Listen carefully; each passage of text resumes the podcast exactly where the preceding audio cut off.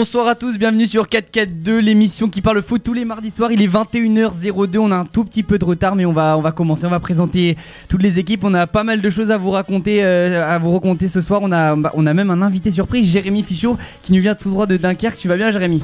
Ça va très bien, merci Louis, bonsoir à tous. Super, très bien Vivien, tu vas bien aussi, il est en face de, Jérémy, là il va passer la bonne soirée, il va suivre euh, pour nous le match entre Belfort et Rennes en Coupe de France. Ouais, salut lui, salut Louis, salut à tous, euh, très très heureux de pouvoir commenter ce match ce soir entre le Stade Rennais et la SM Belfort, ça a commencé depuis 8 minutes de jeu, toujours 0-0 euh, au Stade Bonal à Sochaux, et voilà, on espère vivre une belle rencontre avec notamment les premiers matchs en tant que titulaire de Steven Nzonzi au milieu de terrain du Stade Rennais. Et oui, à ce stade de la compétition, forcément qu'il fallait un petit peu plus d'espace dans le stade. Le match se joue à Sochaux.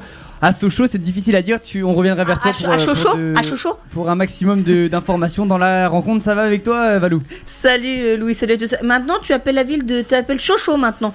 Ouais, um, I'm so show, so. Uh, non, ça c'est nul. Non, ça c'est un peu nul, mais bon. Euh, du coup, voilà, il y a Milan qui va nous rejoindre. Il a un tout petit peu de retard, mais on, il se présentera dès qu'il arrivera. Euh, bon, voilà, toute la soirée, on, va, on, va, on va suivre le match de, Belfort contre Rennes et on va tout de suite commencer avec notre invité. Euh, avant le, tu laisses peut-être un petit générique, Valou.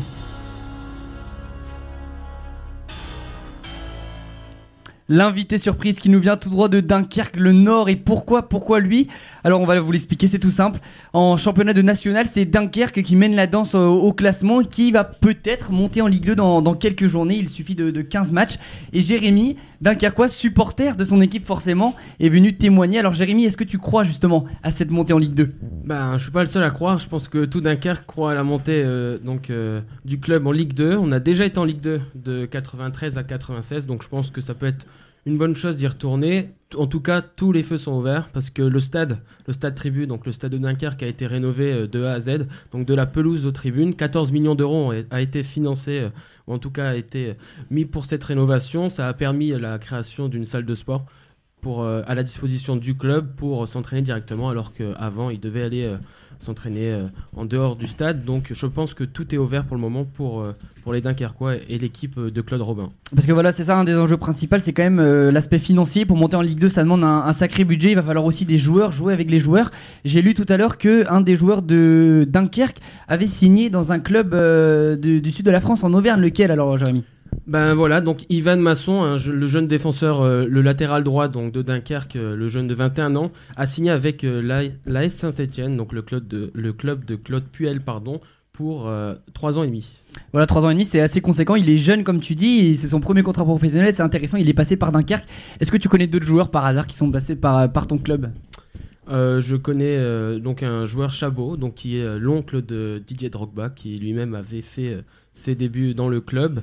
Mais pour revenir à, Masson, euh, donc, euh, euh, ce qui est intéressant avec le transfert, c'est que les petits joueurs, si on peut appeler ça comme ça, de national intéressent déjà les clubs de Ligue 1. Donc on sait que Saint-Etienne en ce moment, Ligue 1 n'est pas vraiment à leur top de, top de leur forme, mais en tout cas... 15e je crois, 15e je crois Saint-Etienne ou 16e maintenant. Ouais, qui enchaîne les, les mauvais résultats, mais ouais, ouais c'est vrai Jérémy. C'est intéressant, c'est parce que euh, du coup euh, aussi le club d'Amiens, un autre club de Ligue 1, était aussi intéressé par euh, le jeune défenseur, mais bien sûr l'offre dans le football est au plus offrant, donc Saint-Etienne a remporté le joueur, mais nous n'avons pas le montant, mais on peut espérer en tout cas que cette somme d'argent peut être réinvestie pour le mercato estival pour euh, notre montée en Ligue 2 et recruter d'autres joueurs. Oui, Evan Masson qui a choisi de traverser la France pour aller euh, tenter euh, ses débuts à Saint-Etienne. Peut-être que choisir un, club d'Amiens du Nord, ça aurait été peut-être trahir l'esprit nordiste en, quittant un, ami, en, quittant un club de, sa ville pour aller chez le voisin. Ça aurait peut-être été difficile, mais en tout cas, ça va, on va suivre le parcours de ce jeune joueur, comme tu dis. Et voilà. Donc en tout cas, Dunkerque, ouais, en, Ligue 2 l'année prochaine, est-ce que toi tu, toi, tu y crois fortement? Qu'est-ce que, comment tu le vois cette, comment tu la vois cette fin de saison? Bah, moi j'y crois parce que déjà l'année dernière nous avons fini le championnat donc euh, toujours en national 11e euh, avec 43 points et là au bout de la, de la 21e journée nous avons 43 points. Donc bien sûr j'y crois donc euh, Pau est seulement à deux points derrière, derrière nous mais bon il reste 13 journées. Nous, sommes, nous allons faire un match contre Bourg-en-Bresse le 14 février et ensuite deux matchs à l'extérieur sachant que le club est premier la première équipe à l'extérieur avec 22 points marqués je pense qu'on est plutôt tranquille. Et en tout cas, euh, moi j'y crois et je pense que tous les Dunkerquois y croit en ce moment et on est derrière l'équipe. Et ben merci Jérémy, on va juste euh, conclure avec un tout petit dernier mot. Là, tu m'as parlé d'un article tout à l'heure quand on était avant l'émission de SoFoot, un des articles d'un nordiste qui écrivait que le carnaval de Dunkerque aurait pu jouer peut-être sur la performance de Dunkerque en fin de saison justement, mais plutôt du côté négatif. Euh, Qu'est-ce que tu en penses? Bah oui, en effet, donc euh, notre collègue euh, Florent Caffry qui, piche pour SoFoot euh, a fait un article sur le carnaval de Dunkerque qui pourrait être l'élément un peu négatif du club. Donc Dunkerque est connu pour son carnaval et sa fête et, son alcool. Donc du coup, le club... le club craint un peu pour cet événement, mais les joueurs sont très motivés pour cette fin de saison et l'éventuelle montée en Ligue 2. Donc je pense qu'ils qu'ils vont faire euh, attention à la bouteille, si on peut dire ça. Eh ben merci beaucoup Jérémy d'être venu pour le, pour le nord de la France. On, on te remercie. J'espère que les, les auditeurs auront bien entendu le, la, voix C'était- du nord, si, si je peux me permettre. C'était génial. Voilà, c'est on- en tout cas on, on souhaite tout le meilleur. 4K2 souhaite tout le meilleur à, à Dunkerque en cette fin de saison. Bon retour à toi dans le nord, Jérémy. Bah, merci à vous. Mylène vient de nous rejoindre. Ça va, Mylène? Bonjour à tous. Toujours en de mon retard. retard. Euh, là, je devais finir un petit montage, mais euh, je suis présent pour euh, cette émission et c'est un honneur d'être avec vous ce soir. Très bien, Mylène, bien, bienvenue avec nous. On sera du coup deux chroniqueurs. Et Vivien, est-ce que tu peux nous dire, peut-être, on a passé les 10 minutes de jeu à, à Sochaux, que- qu'en est-il de ce match? Ouais, on a atteint le quart d'heure de jeu entre Belfort et, et Rennes, toujours 0 à 0. Les Rennais qui ont mis le pied sur le ballon euh, dans ce match. À noter donc, comme je l'ai dit euh, dans le sommaire, euh, le premier match titulaire de Steven Nzonzi au milieu de terrain rennais. Rennes qui jouera comme d'habitude avec un traditionnel 4-4-2 avec euh, notamment euh, une grosse attaque et une grosse défense puisqu'on a à peu près euh, le 11 titulaire avec Amari Traoré, Jérémy Gillin, Joris Lagnon et James Lea Siliki en défense centrale. Lea Siliki qui est repositionné arrière gauche ce qui est assez surprenant. On aura également un milieu de terrain à 4 avec Eduardo Camavinga et Steven Nzonzi au milieu de terrain, une paire qui, qui est assez prometteuse. On aura Rafinha à droite et puis euh, Romain Del Castillo à gauche et puis devant euh, une paire euh, euh, Mbaye Niang, Adrien Huneau pour tenter de, marquer face à une belle équipe amateur de Belfort qui, on le rappelle, a réalisé trois exploits lors des tours précédents pour pouvoir se qualifier en quart de finale, à commencer par euh, c'était le Gazélec Ajaccio septième- au 7 tour, euh, Montpellier et puis également euh, Nancy en 32e euh, de finale. Donc voilà, on espère qu'il y aura du jeu. En tout cas, ça a bien commencé puisqu'on on voit des Rennais au milieu de terrain dominant avec Kamavinga et Nzonzi qui enchaînent les, les, les combinaisons et on attend de voir ce que ça va donner pour la suite de ce match. Toujours 0-0 à Sochaux. Merci Vivien pour les compositions de cette équipe. C'est vrai que Belfort a rien à perdre finalement ce soir. Ils vont tout tenter pour, euh, pour Bah, tenter de créer l'exploit face au tenant du C'est l'un des deux petits poussés de la compétition avec Épinal qui joue jeudi soir contre Saint-Etienne. Voilà, et Épinal, qui, euh. qui va jouer contre Saint-Etienne. Ouais, tu voulais dire quelque chose, Mylène Ouais, ouais, c'était Épinal tombeur de Lille euh, au tour précédent et donc euh, voilà, j'espère que j'espère pour eux qu'ils iront loin. C'est toujours intéressant de voir euh, des petites équipes aller loin en Coupe de France. euh, c'est assez folklorique. Voilà, il, en, il en reste deux. Épinal aura sa chance, je pense, contre, contre Saint-Etienne. On pourra y, revenir dans, dans cette émission. Mais pour rebondir sur Rennes, on va rester euh, sur Rennes on va commencer avec notre première question débat autour de cette table. euh, Au-delà de- du match contre Brest qui a eu lieu ce week-end et les, les Brestois ont réussi à freiner Rennes au Roison Park, justement. Quelques jours auparavant, il y avait eu Olivier Létang qui a été, qui a été destitué. hein. Il y avait plusieurs articles qui ont donné leur avis un petit peu sur comment ça s'est passé parce que personne ne s'y attendait vraiment. Mais cette destitution, peut-être que Vivien, tu vas pouvoir commencer à prendre la parole, toi en tant que, en tant que Rennais, est-ce qu'elle peut perturber la fin de saison des hommes de, Julien Stéphan Bah, c'est vrai que c'est assez fou, personne ne s'y attendait à cette destitution. Euh, on a notamment parlé de Domnier président pour euh, donner euh, les raisons de cette éviction par la famille Pinault, donc d'Olivier Létang, qui était arrivé à Rennes il y a maintenant deux ans et demi, en novembre 2017, pour faire remonter le club, en tout cas pour donner de nouvelles ambitions au club. Euh, je pense qu'il a parfaitement rempli son rôle, puisque Rennes a vécu la plus belle période de toute son histoire euh, lorsqu'il a été euh, président avec donc on le rappelle hein, notamment mais un beau passage avec Sabri Lamouchi pendant un an et cette cinquième place qui nous a permis de jouer l'Europe et puis ensuite le magnifique travail de Julien Stéphan en tant que coach qui nous a permis de ramener une, Coupe de France pour la première fois depuis 48 ans donc on sait que sur le plan sportif euh, Olivier Létang a ramené quelque chose à Rennes qui n'avait jamais existé avant c'est-à-dire euh, un panache euh, comment une rage de la gagne qui, est vrai manqué à Rennes depuis plusieurs saisons on, voyait toujours Rennes avec une équipe assez talentueuse, prometteuse, mais qui n'arrivait jamais à avoir de résultats sportifs sur le long terme. Et ces résultats, on les a eus pendant un an et demi avec Olivier Létang. Et euh, après, je pense qu'il est parti pour d'autres raisons, notamment en interne, puisque c'est vrai qu'il il avait une manière de procéder euh, qui était assez dure avec ses employés. Il a, viré pas mal de salariés, ou pas mal de salariés sont partis parce qu'il il était trop dur avec eux au, quotidien. On sait que c'est quelqu'un de, qui, quelqu'un de, très ambitieux il est aussi ambitieux euh, avec lui qu'avec les autres et c'est ce qui peut-être a dérangé euh, les, euh, les salariés, et en tout cas la famille Pinot, qui ne s'entendait plus avec lui sur le fond et sur la forme. Et notamment, il y avait des mauvaises relations avec, avec Julien Stéphan depuis quelques semaines qui ont dû fragiliser donc Olivier Létang au poste de président. Ouais, la famille Pinot, c'est vrai, le, père en particulier, c'est lui qui aurait pris la décision finale avec un fils qui restait plus ou moins euh, avec de bonnes relations avec le président, c'est plutôt le père qui aurait décidé en fait parce qu'il il sentait qu'Olivier Létang commençait à prendre un petit peu plus euh, de, de, position dans, dans, cette hiérarchie. Et, euh, et, voilà il aurait choisi finalement de, de, garder plus Julien Stéphan en tant que, en tant que héros d'avoir amené la Coupe de France après quelques années. Valou, tu voulais toi dire quelque chose? À savoir quand même pour compléter ce que disait Vivien, c'est que Olivier Létang c'était un ancien du Paris Saint-Germain, il a été dirigeant du PSG et je pense qu'il a apporté cette chose qui manquait à Rennes, c'est-à-dire pour être complètement. complètement et du coup, je pense que son expérience du PSG a beaucoup servi à Rennes. Mm. Et j'ai peur qu'ils n'arrivent pas à retrouver un.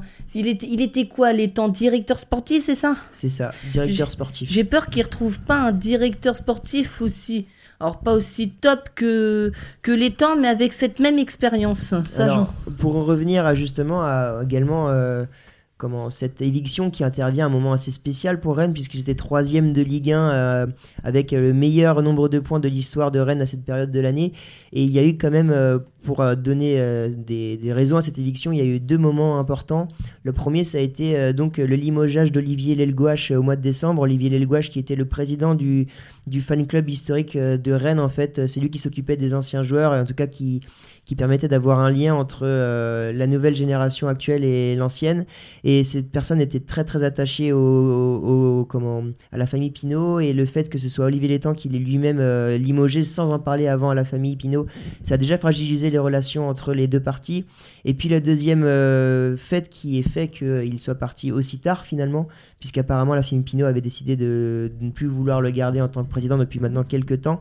Ça a été euh, le mercato, puisque le mercato hivernal s'est fini euh, fin janvier. Et c'est Olivier Létang qui a été dans le principal interlocuteur de Steven Ezonzi pour son arrivée cet hiver. Donc c'est pour ça qu'il est que cette, ce limogeage intervient si tardivement, puisque voilà, en parlant d'omniprésence de Olivier Létang en interne au Stade Rennais, c'était le président, mais c'était aussi quelque part le directeur sportif, c'était aussi le gérant, le, principal gérant du recrutement à Rennes. Donc voilà, c'est cette omniprésence qui finalement a fait qu'au final, euh, il a été destitué à cause de ça. Il prenait trop de place dans, le club euh, au, quotidien. Il endossait trop de maillots, voilà, et c'est ça. Et Pinot n'a pas pris de, risque en, le mettant euh, à la porte tout de suite. Il n'y a, pas, y a pas à dire. Milan, qu'est-ce que tu voulais rajouter sur, sur cette affaire? Tu as suivi peut-être un peu comment, comment tu l'as senti? Ouais, j'ai un peu suivi, donc, parce que ça suivait le, le, match entre Rennes et Lille. Et euh, moi, je pense qu'on peut se permettre d'être euh, aussi ambitieux comme l'a été l'étang en recrutant euh, des joueurs de classe internationale et, voilà de voir, de voir plus haut que la Ligue Europa et une demi-finale de Coupe de France chaque année. Donc là, voilà, ils ont gagné un titre. Et, et, je pense que ça, on peut se permettre une telle ambition quand on est actionnaire du club. Et là, ça n'était pas le cas pour l'étang. Du coup, il avait une épée de Damoclès et il, était, il subissait aussi des injonctions de la famille Pinault. Et je pense que le fait qu'il prenne ses ambitions sans trop consulter euh, euh, sa, direction, ça a peut-être créé un malentendu. on sait que les rapports n'étaient pas non plus euh, au beau fixe avec, avec l'entraîneur Julien Stéphan. Julien Stéphan. Et donc voilà, je pense que c'est.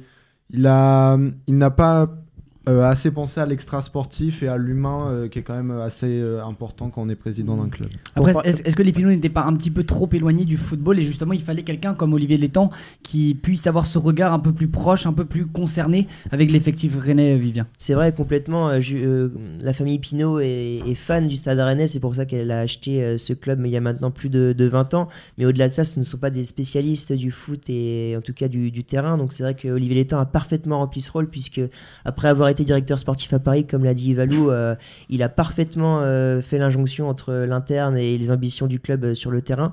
Mais au-delà de ça, je pense que dans les relations litigieuses qu'il a entretenues avec pas mal de gens du club, et notamment avec la famille Pinot, c'est ce qui a joué dans, sa destitution. Pour revenir justement à cette relation avec Julien Stéphan, eh bien, Julien Stéphan a annoncé il y a quelques jours qu'il avait eu trois, enfin, service pendant la, période automnale quand Rennes a enchaîné 10 matchs sans victoire eh bien euh, il a Olivier Létang lui avait annoncé sans en parler justement à euh, à la famille Pinot que Stéphane avait trois, trois matchs pour, euh, pour s'en sortir, sinon il serait limogé. C'était une décision seule de, de d'Olivier Létang. Donc c'est voilà, c'est ce genre de décision un peu qui font que quelque part il y a eu une cassure entre la famille Pinot et Olivier Létang un, excès de responsabilité euh, qui a été mal perçu et décidé euh, sans directement. Euh, Valou, tu voulais peut-être rajouter quelque chose? Non, non, non, moi j'avais rien à rajouter, mais je, mais par contre je me pose quand même la question du timing quand même parce que c'est quand même assez chaud de le, virer là quand même alors que le club est plutôt bien engagé, quasiment sur tous les tableaux sauf la Coupe de la Ligue où ils ont été éliminés. troisième de Ligue 1, ils peuvent peut-être jouer la Ligue des Champions, c'est dommage. Vivien euh, oui, complètement. Après, je l'ai expliqué, ça, ça, intervient après le mercato hivernal où euh, Olivier Létang a joué un rôle important dans l'arrivée de, euh, de Steven Onzi. Alors que là, le centre côté gauche de Del Castillo, la reprise d'Adrien Huneau et c'est l'ouverture du score. Voilà, justement, on en parle du stade rennais et c'est Rafinha qui permet aux Rennais d'ouvrir le score ici à Bonal. 1-0 alors qu'on vient d'atteindre les 23 minutes de jeu. Magnifique action côté gauche de Del Castillo qui sert à un centre au niveau de la surface de réparation magnifique euh, à 25 mètres pour Rafinha qui reprend parfaitement la balle euh, croisée euh, du pied du pied droit il me semble non du pied gauche et qui vient tromper le gardien Elinger de de, Belfort. Ça fait 1-0 pour les Stade ici à Bonal qui commence parfaitement bien cette rencontre et qui dès le début du match inflige un coup dur derrière la tête des amateurs de Belfort. Merci Vivien, voilà l'ouverture du score Rennes, un tout petit peu, on doit être en dessous des 20 minutes peut-être. Euh, on, est, euh, on est aux alentours de, des 24 minutes de jeu euh, ici à Bonal. On a passé les 20 minutes. C'est comment on va, ce match On va suivre la fin de cette rencontre parce que Belfort n'aura forcément pas dit son dernier mot. Il va tout faire pour revenir au score. On va commencer notre tour d'Europe dès maintenant pour avoir des débats sur chaque championnat un petit peu plus approfondis. On commence par quoi? On va commencer par la Ligue 1, Valou. Générique.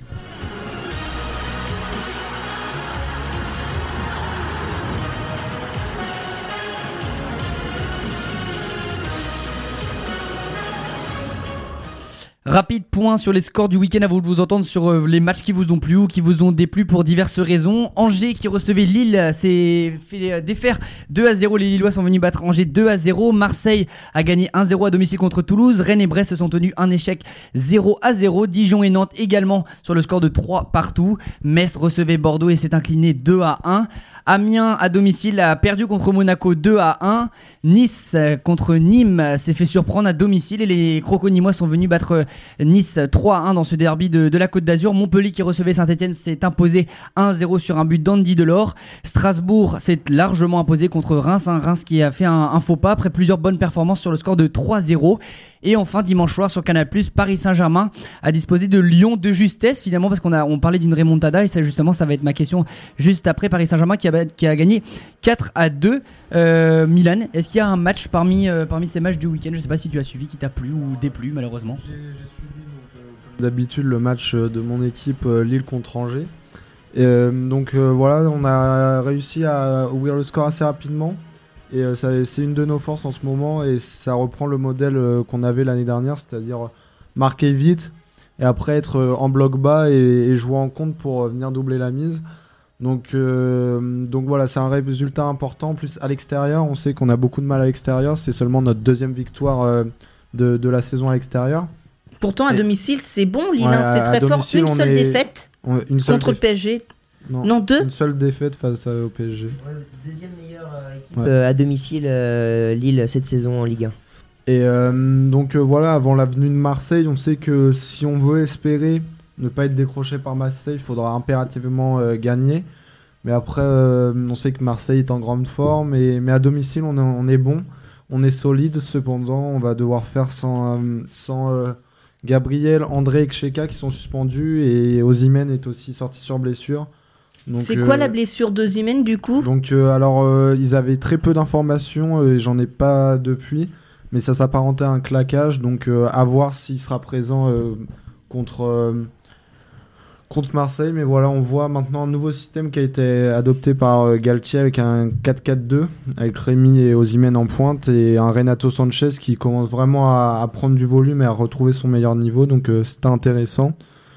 Et après, j'ai aussi regardé le match entre Lyon et Paris, mais on en reparlera. Oui, on va, on, va, on va y revenir tout de suite, mais justement pour rebondir avec euh, la bonne performance de Marseille qui a battu Toulouse à domicile. Bah, ça a été Tu- tu dur. parles, voilà, ils surfent sur, euh, sur une bonne vague, mais justement, ouais, c'était un, ma- un match qui a pas été facile. J'ai regardé. Euh, sur un exploit de Dimitri Payet, c'est ça, Valou, raconte-nous. Ouais, j'ai regardé. Alors, c'était. f- Non pas que le match était mauvais à regarder, mais f- t'avais des Toulousains qui ont tenté en début de partie. Les Marseillais auraient pu se faire surprendre grâce à Aaron Leyei Seka qui euh, élimine Mandanda mais qui la met sur le poteau. Quel raté, il est seul. Enfin, après, il s'arrache, un peu mais il doit l'ajuster quand même. Il est à 2 mètres du but et il est ça. incapable de la mettre au fond. Puis après, et- les, les Toulousains ont tenté, ont tenté, mais finalement, ce sont les Marseillais qui ont petit à petit repris le contrôle du jeu.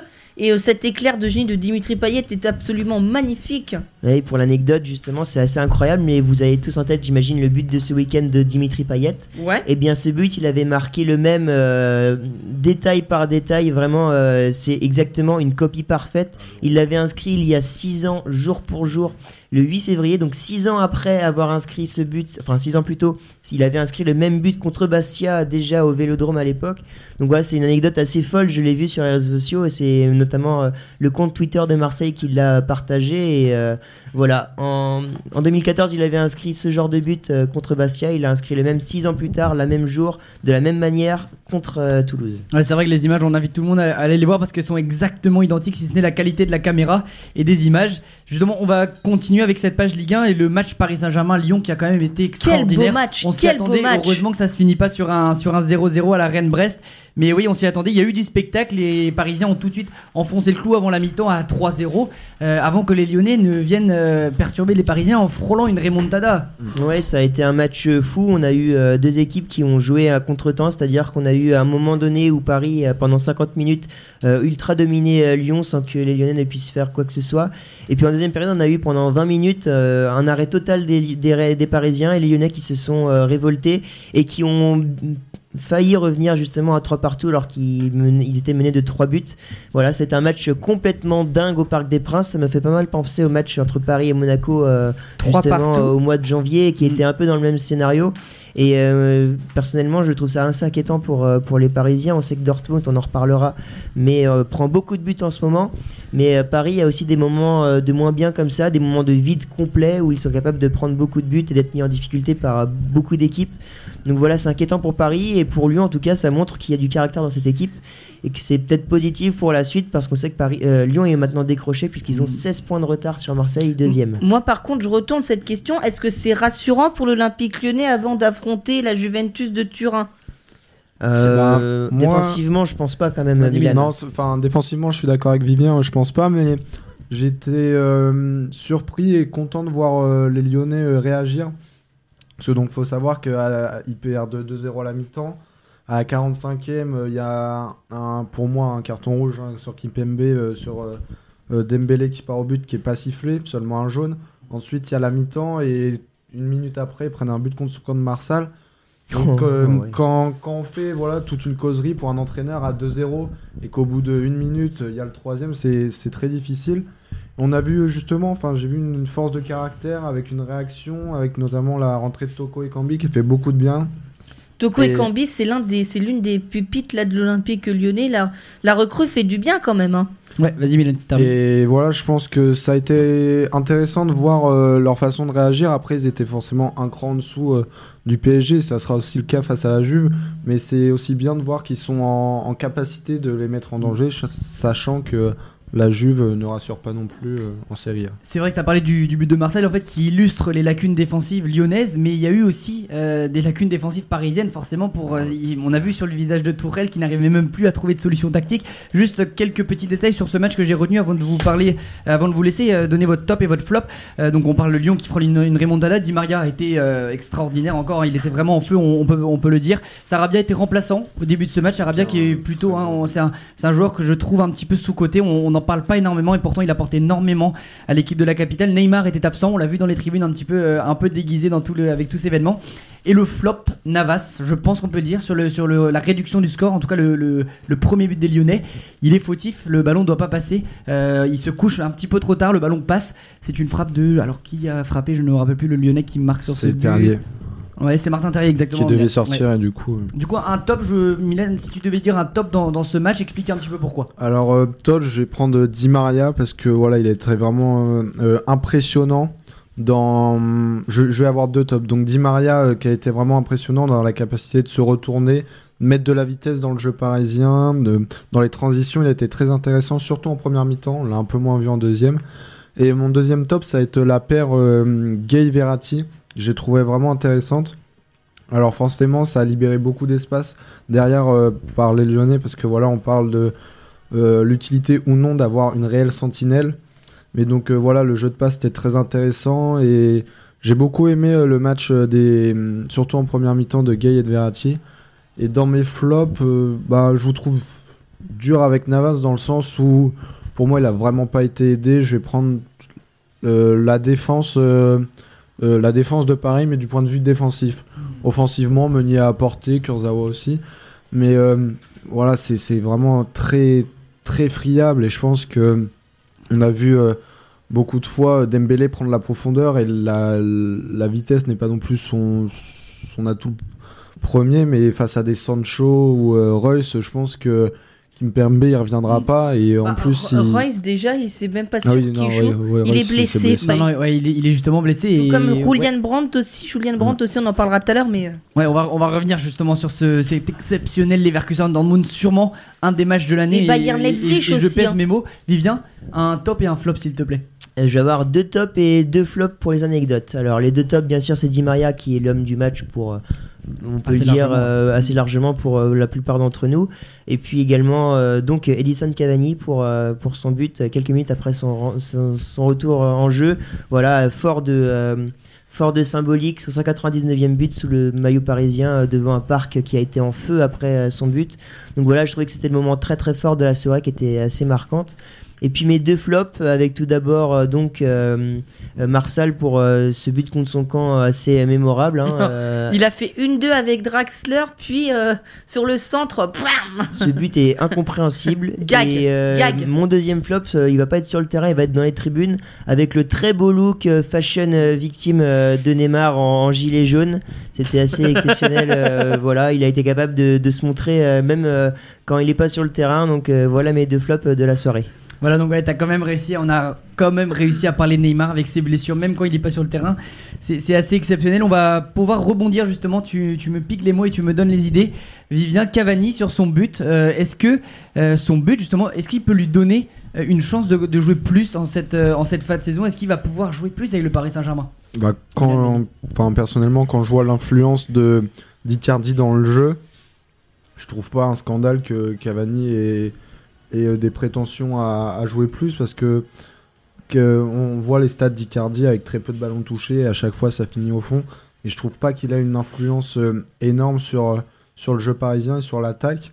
Donc après c'est discutable, mais je vois, je vois bien Cavani comme une alternative et peut-être rentrer un peu plus tôt pour justement amener de notamment si Paris mène à amener de la de, la défense et surtout un point de fixation euh, voilà pour euh, pour les attaquants comme Mbappé, Di Maria et Neymar qui pourront euh, justement s'appuyer autour de lui et lui sera capable de de garder la balle et de faire remonter le bloc. Ouais, donc si je te comprends, on parle plus d'un choix de riche quand même, parce que tu dis qu'Icardi n'a pas beaucoup d'influence, mais tant qu'il marque, c'est la seule chose qu'on en a un, après, attaquant. C'est un excellent buteur, Voilà. un excellent finisseur.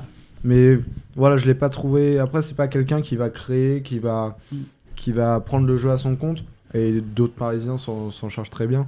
Mais voilà, je pense que Cavani est une bonne alternative à Icardi. Voilà, et c'est sûr qu'on a vu hein, tous les Parisiens, les supporters, que ce soit les ultras ou les simples supporters de la tribune euh, présidentielle qui se sont levés, qui ont tous applaudi parce que forcément, même en, t- en téléspectateurs et ne sans suivre forcément le Paris Saint-Germain, c'était quelque chose d'assez euh, d'assez émouvant de voir Cavani marquer. On a vu toute la rage du, de, de l'Uruguayen. Valou, qu'est-ce que tu peux décrire cette rage? Bah, son 199e but, quand même, hein, c'est pas rien. Il encore un, et il franchit la barre des 200. Au-delà d'être le meilleur. Ça, c'est de l'analyse, Valou. Belle analyse. Non, je voulais dire, au-delà d'être le meilleur buteur je pense que Cavani est quelqu'un d'essentiel quand même au PSG et euh, je pense qu'ils ont bien fait de le retenir cet hiver. On en a beaucoup parlé ici, on s'est dit ouais, est-ce que c'est vraiment. Mais je pense qu'il a encore toute sa place au moins pour les six prochains mois. Après, à voir si cet été il va partir, mais euh, pour moi, il a encore toute sa place et il mériterait du temps de jeu. Voilà, pour tenter peut-être d'écrire la, d'écrire l'histoire avec le Paris Saint-Germain. On espère, en tout cas, euh, c'est mon, c'est mon avis et j'espère que c'est le, celui d'un maximum de Français de voir le Paris Saint-Germain au moins pour une année aller briller le maximum en, en- en Ligue des Champions. Vivien, est-ce que tu, on va revenir vers toi pour la Coupe de France. On est peut-être à pas très très loin de la mi-temps. Est-ce que tu peux nous parler de cette rencontre entre Oui, on approche des 5 minutes euh, avant la pause. Toujours 1-0 pour le Stade Rennais qui surdomine ce match de la tête et des épaules. Euh, je pense notamment à la possession du ballon. On est à 75% de possession de balle pour le Stade Rennais qui euh, accule euh, l'équipe de Belfort euh, de ballon et qui euh, est notamment impressionnante au milieu de terrain avec donc ce duo Kamavinga-Nzozi qui est éblouissant. Et, euh, et voilà les Rennais qui se sont créés de nombreuses occasions, notamment du côté, sur le côté gauche, grâce à un, un assez intéressant euh, Romain Del Castillo qui se montre euh, en jambes encore euh, une nouvelle fois euh, ce soir. Alors que là, un corner pour Rafinha euh, dans le camp euh, euh, de Belfort. euh, une reprise est ratée par euh, Léa Siliki. Ça part en contre derrière, mais euh, ça ne mènera à rien côté Belfort. Voilà pour euh, parler un peu de ce match. Donc une surdomination dans le jeu de Rennes qui, euh, qui garde le ballon et Belfort euh, qui tente de jouer en contre, mais qui ne parvient pas pour l'instant à inquiéter euh, Edouard Mendy dans les cages. Toujours 1-0 donc pour Rennes, alors qu'on approche de la mi-temps euh, à Bonal. euh, donc euh, à Sochaux. Les gars, Ouais. moi je verrais bien quand même une petite, une nouvelle finale de Coupe de France Rennes PSG. hein. Ah bah, il faudra attendre, euh, faudra attendre le tirage au sort. Les, les plus croyants parleront de, de prophétie, mais on, on attendra ça avant la fin de la rencontre. Belfort n'a n'a rien, n'a rien, à- Effectivement. n'a rien, n'a rien dit encore. On, on- rien n'est fini dans, dans cette rencontre. Milan, tu voulais ajouter quelque chose sur ce match? Ouais, voilà. Donc euh, pour là, pour moi, euh, l'objectif pour Belfort, c'est donc euh, de rentrer à la mi-temps avec euh, ce score de 1-0. Et voilà, d'après, essayer de, de, de évoluer en bloc bas, essayer de mettre des joueurs rapides devant pour euh, essayer en contre d'aller d'aller mettre euh, en danger une défense euh, de Rennes qui est pas très rapide. Une défense centrale, euh, c'est Euh, c'est vrai. Après Jérémy, G- on ouais. n'est pas sur une défense euh, non plus euh, st- statique puisque Joris Gagnon est un peu lourd, mais euh, mais ça reste un, un bon un bon joueur avec un bon gabarit. Et puis Jérémy Gélin est Un peu lourd, euh, c'est-à-dire. C'est-à-dire que euh, on sait que Joris Gagnon depuis son retour de Séville a de nombreux kilos en trop, donc on sait qu'il est un peu moins euh, agile, on va dire. Allez, le terrain. Joris. Mais euh, voilà, et puis Jérémy Gélin qui reste un bon joueur de foot et qui est assez complet. Donc euh, c'est- vrai. Après, sur les côtés, quand on voit James Leasiliki et Amari Traoré, en termes de vitesse, euh, Là, ça, risque, sûr. ça risque compliqué de les déborder. Mais euh, en tout cas, c'est vrai que Belfort a quelque chose à jouer puisqu'on sait que Rennes a le pied sur le ballon mais est avec un bloc très haut. Donc euh, en contre, euh, ils ont moyen de- de- d'inquiéter euh, la défense rennaise. Merci Vivien pour, euh, pour ta fine analyse. On va pouvoir continuer avec une question peut-être avant, la mi-temps.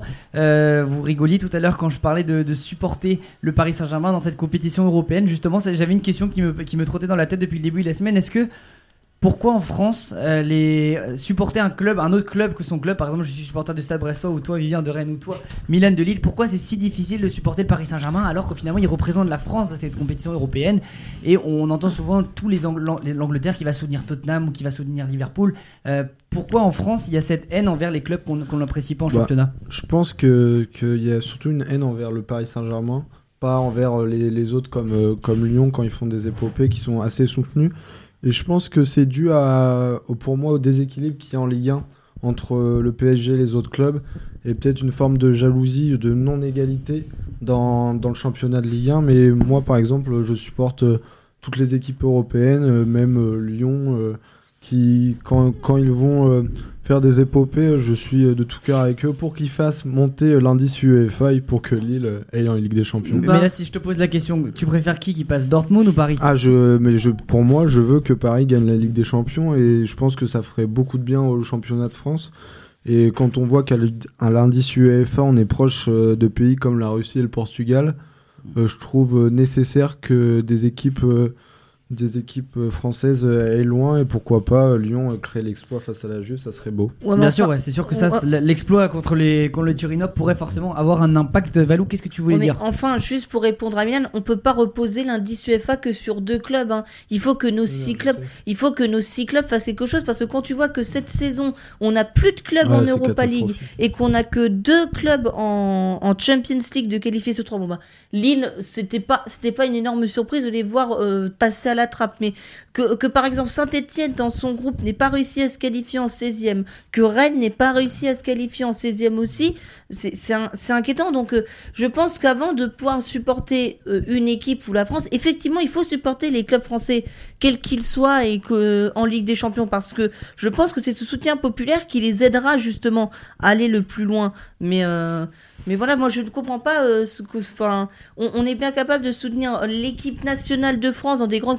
Je pense qu'on devrait être capable de soutenir une équipe continentale de France qui fait des bonnes choses en, en Champions League ou en Europa League. C'était le cas de Marseille par exemple en 2000. euh, C'était 18. en 2018, voilà, qui était jusqu'en finale contre l'Atlético. On a vu le jour de la finale, tout le monde soutenait Marseille. Je vois, je vois pas, euh, enfin, sauf les Parisiens évidemment, les purs Parisiens qui voulaient voir Marseille perdre évidemment. Ça, c'est les rivalités historiques du football, on peut rien y faire. Mais je pense qu'il faut vraiment qu'à un moment donné, on se pose la question de ce soutien populaire. C'est sûr que c'est un débat ouais, qui, qui revient tout le temps. Ce débat, il est présent sur toutes les radios, sur toutes les télés. Pourquoi, pourquoi il y a ce au- au-delà de supporter l'équipe D'abord, pourquoi l'équipe, ne- ne- les équipes comme Rennes, tu disais Rennes, pourquoi ils ne font pas des performances Pourquoi ils priorisent tout le temps le championnat alors que toute l'année en championnat ils se battent pour ces places européennes justement Il y a, il y a un paradoxe, un vrai paradoxe, Vivien. Ouais, après, je partage l'avis de Valou et Milan, c'est-à-dire que bah, forcément, en tant que Français, on, on, en tout cas, moi, en tout cas, je supporte les, les clubs français en compétition Ah, moi européenne. aussi. Mais euh, personnellement, euh, c'est vrai que Paris, euh, je pense que Paris est devenu une équipe qu'on aime détester en fait. Avec tous ces, toutes ces remontadas et tous ces parcours chaotiques en Champions League ces dernières saisons, je pense qu'on s'est habitué à détester les, les Parisiens par rapport à tout ce qui s'est passé, aux déceptions qu'ils ont créées partout chez, chez leurs supporters. En fait, moi personnellement, je sais que bah, après ces remontadas contre le Barça et contre Manchester United, c'est vrai que c'est devenu agaçant de les suivre parce que euh, Et pourtant, il y a eu saison l'inverse. après hein. saison, ils ont l'équipe et ils ont ce qu'il faut pour aller au bout et ils sont, il y a toujours quelque chose qui se passe et voilà, il y a toujours c'est déception sur déception donc euh, donc euh, voilà mon avis. Après, on sait très bien que Paris a largement les moyens de faire quelque chose euh, en compétition européenne et euh, la plupart des, des supporters de football euh, en France les, les suivront. Ouais, Parce Bah- qu'on s'y attend, on s'y attend chaque année. On se dit tout le temps ils sont favoris contre Manchester l'année dernière. Ils étaient favoris Euh, à au match aller. Voilà, tout se passe euh, pour le mieux et au match retour tout s'effondre. Là contre Dortmund ils sont encore favoris. En fait, on, Mm. on peut plus savoir avec le Paris Saint-Germain aujourd'hui. Je vais juste Valou. Et, et pour contrebalancer ce que dit Vivien, le Paris Saint-Germain a subi des remontadas, je sais, mais aussi fait des super matchs. Nous rappelons-nous notamment de ce match re- retour, je crois, à Stamford Bridge, ce deux buts partout Ouais, avec, euh, Thiago Silva et avec David Thiago Luiz. Silva et David Luiz. Par exemple, c'est rare, c'est très rare. Ils ont joué à 10, je crois, pendant plus de 100 minutes après vrai, le carton rouge de Zlatan, mais euh, Après, malheureusement, ça commence déjà à dater. C'était il y a, il y a bientôt 7 ans, ce genre, de, ça. ce genre de choses. Donc tout a changé depuis. Et puis ça arrive dans des moments de la saison, en huitième de finale, où bien sûr, ce ne sont pas des moments charnières. Donc forcément, euh, et tu, on voit après une déception. Je pense notamment à un match de quart de finale contre City, où ils étaient favoris avant la rencontre. Et euh, ils ont été ensuite éliminés. Et, et ils ne sont pas atteint le dernier carré qui est recherché par euh, le club qatari depuis maintenant 8 ans.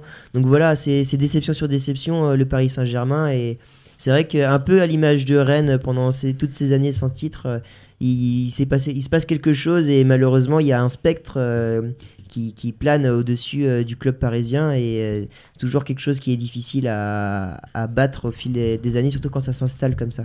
Et une équipe construite euh, comme Paris, qu'on- on parle d'une équipe beaucoup surdimensionnée avec tout l'argent qu'ils ont euh, grâce au pétrole. Je- tu parlais de Man- Man- ah, Manchester le City, euh, pétrole. je, je me rappelle d'un d'un titre quand, euh, lors du match contre Manchester City, c'était marqué gaz contre pétrole. Voilà, c'est deux équipes assez, qui, étaient, qui sont assez récentes, contrairement à des équipes historiques comme le Real Madrid ou le FC Barcelone, euh, pour ne citer que, et qui sont, qui sont fondées sur pas grand chose. Et on parlait aussi de Manchester City hein, dans les émissions précédentes. Ils ont du mal à- en Ligue des Champions. C'est toujours, euh, c'est toujours un petit peu laborieux. Ils passent pas forcément les, les quarts de finale.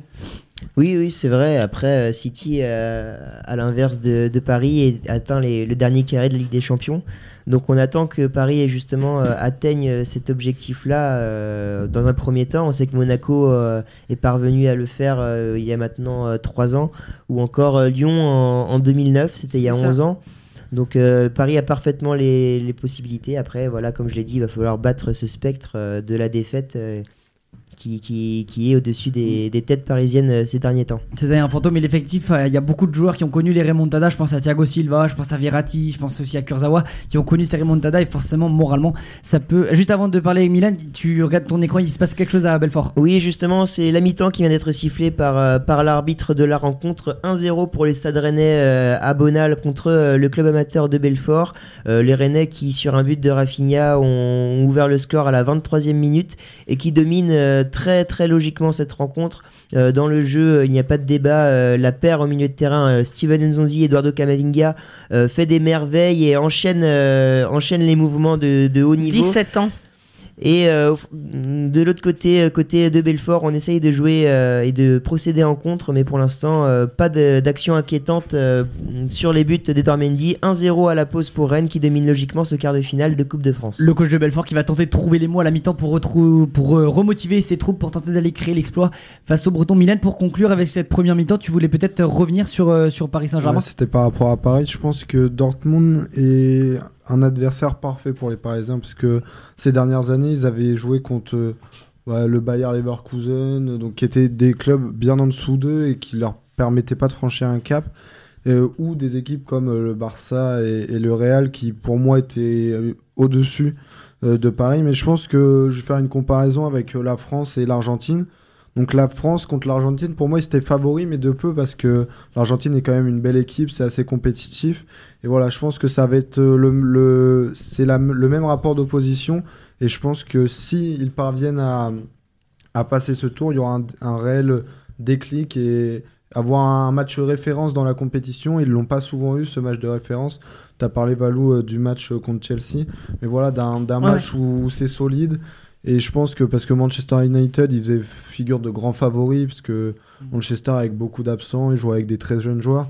Donc là, je pense que ils sont obligés de prendre de, Dortmund au sérieux, sinon on va se faire punir. Mais il reste quand même euh, plutôt favori, et pour moi, ça, c'est un très bon adversaire pour le PSG en huitième. D'accord, donc Paris toujours favori, mais c'est sûr, tu dis, il faut les prendre au sérieux parce que quoi qu'il arrive, Dortmund va tout donner. C'est une Bah rencontre oui. qui va forcément se jouer sur des détails. Valou, je vais être obligé de conclure la, la Vas-y, première mi-temps. il est l'heure et l'heure presse. Juste euh, avant, voilà, on va, on va lancer un petit peu le programme de, de la deuxième mi-temps. On fera le, le reste du tour de l'Europe. On reviendra un petit peu sur les, sur les matchs de première ligue, même s'il n'y en a pas eu beaucoup et quelques matchs euh, qui ont été joués dont un Manchester City West Ham qui a été reporté. On reviendra sur aussi des débats avec euh, le cas Ousmane Dembélé à Barcelone ou aussi le petit choc des petits poussés en Ligue des Champions Atalanta Valence. Messieurs, je vous garde ces surprises pour la deuxième mi-temps. C'est la pause à TTU. À tout à l'heure. Et dédicace à Mathieu Faury qui nous écoute ce soir et on lui fait des gros Ouais, gros, gros bisous. Bon rétablissement.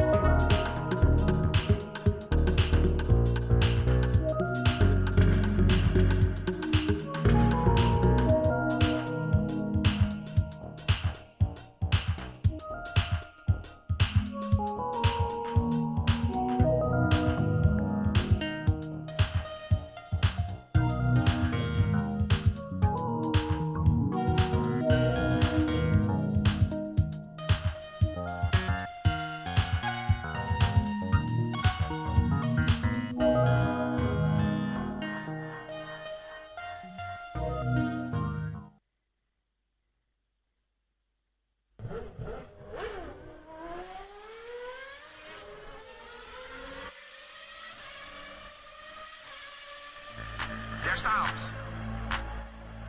0 auf 100 in 2 Sekunden.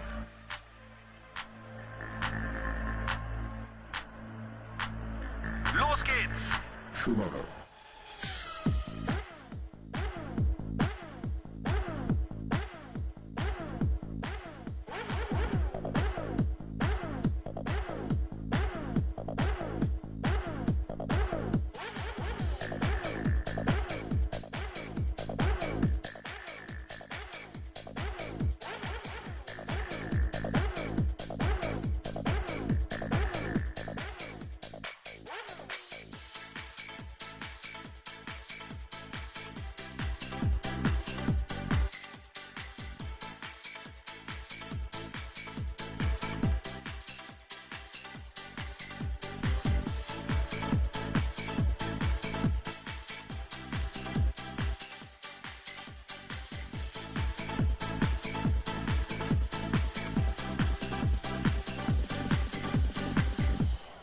tomorrow.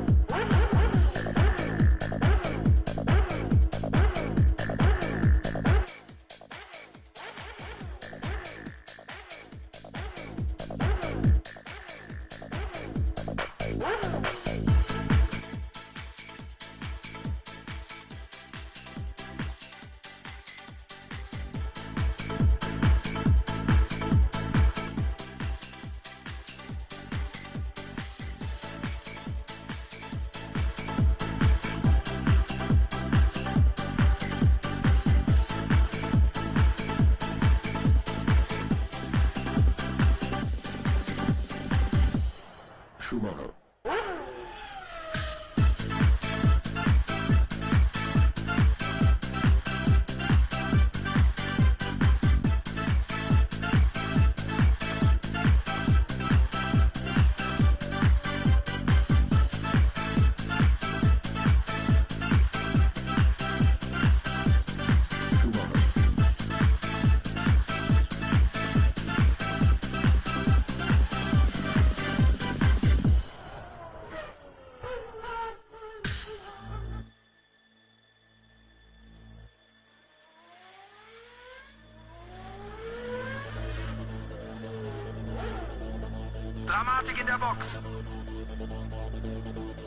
Jetzt muss alles gut gehen.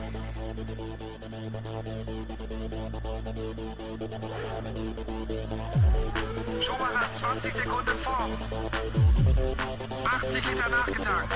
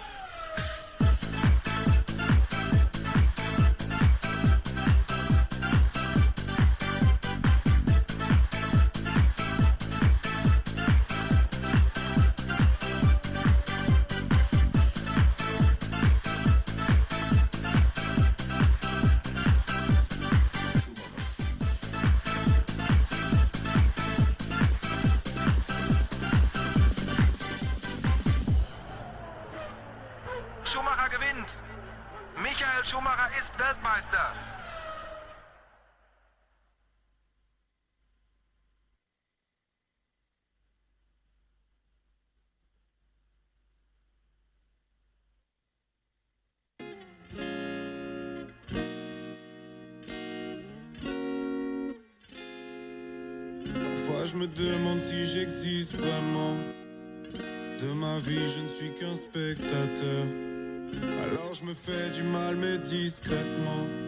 Le psy m'a dit, c'est qu'un aspect de ta peur. Et quand j'ai mal, je me sens vivre un peu.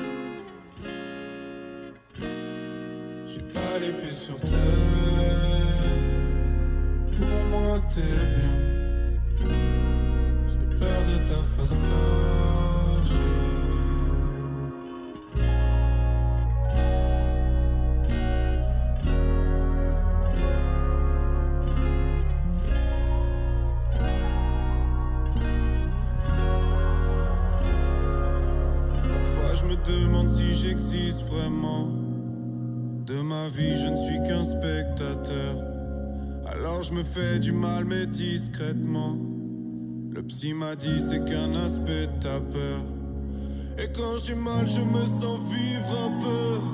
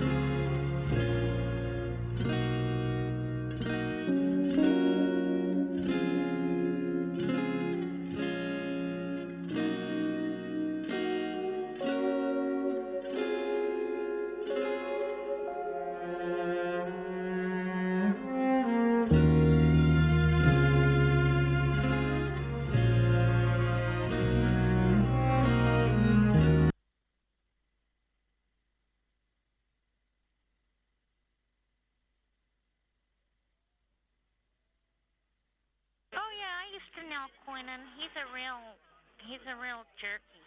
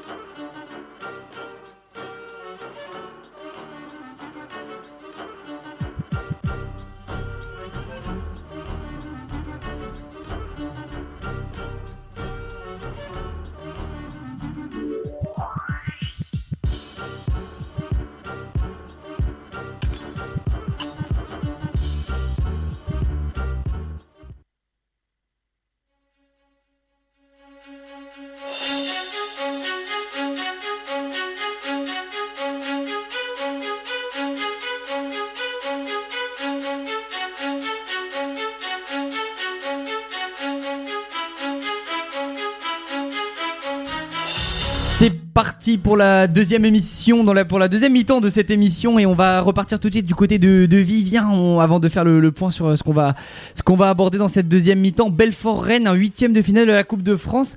La deuxième mi-temps vient de reprendre Vivien. En 5 minutes ici à Bonal, toujours 1-0 pour le Stade Rennais qui repart de plus belle et qui a toujours le pied sur le ballon avec voilà Kamavinga au milieu de terrain. Euh, pour Adrien Hunou, voilà, on le rappelle, euh, Rennes qui a ouvert le score à la 23e minute euh, par l'intermédiaire de leur- euh, du Brésilien Rafinha sur un magnifique centre côté gauche de Romain Del Castillo.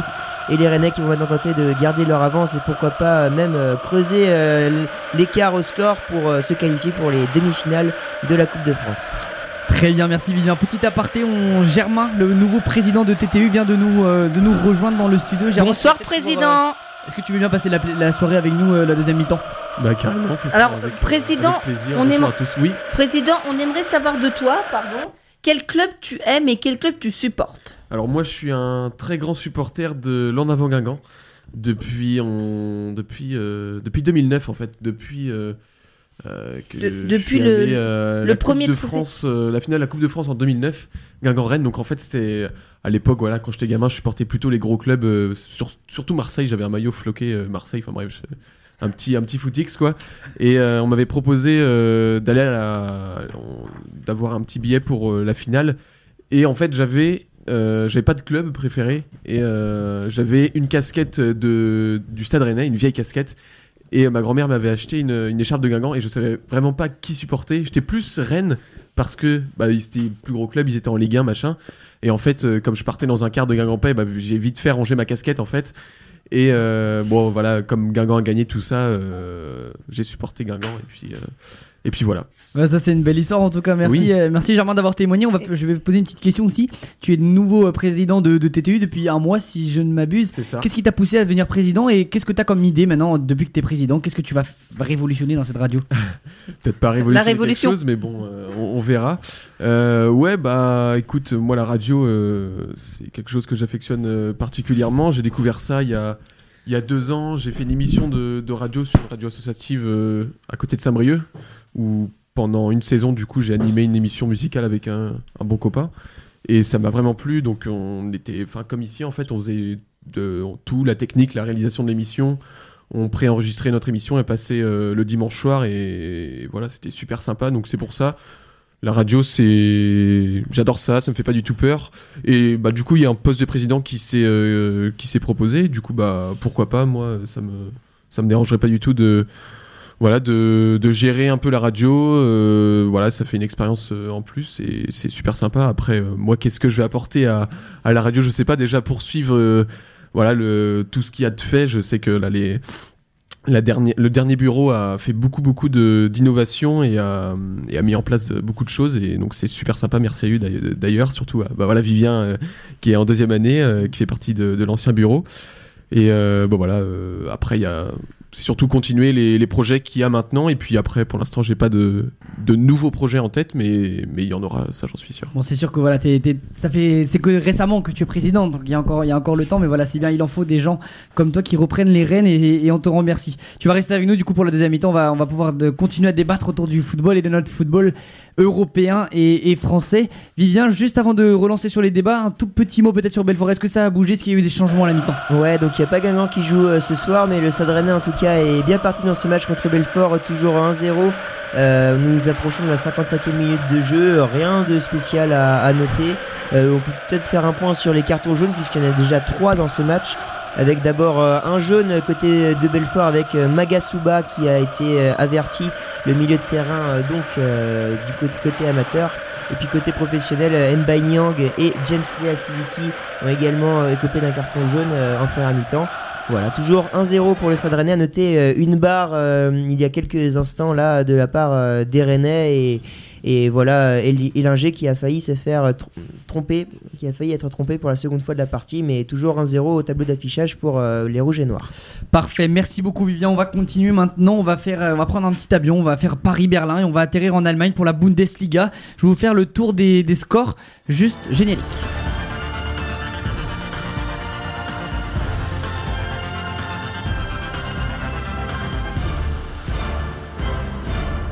La belle musique allemande est sur euh, ce son. Je vais vous annoncer les scores de la 21e journée qui avait lieu ce week-end. Le Bayern Munich, euh, le Bayern Munich est toujours en tête, hein, qui caracole en tête de, cette Bundesliga à quelques points de- devant Leipzig.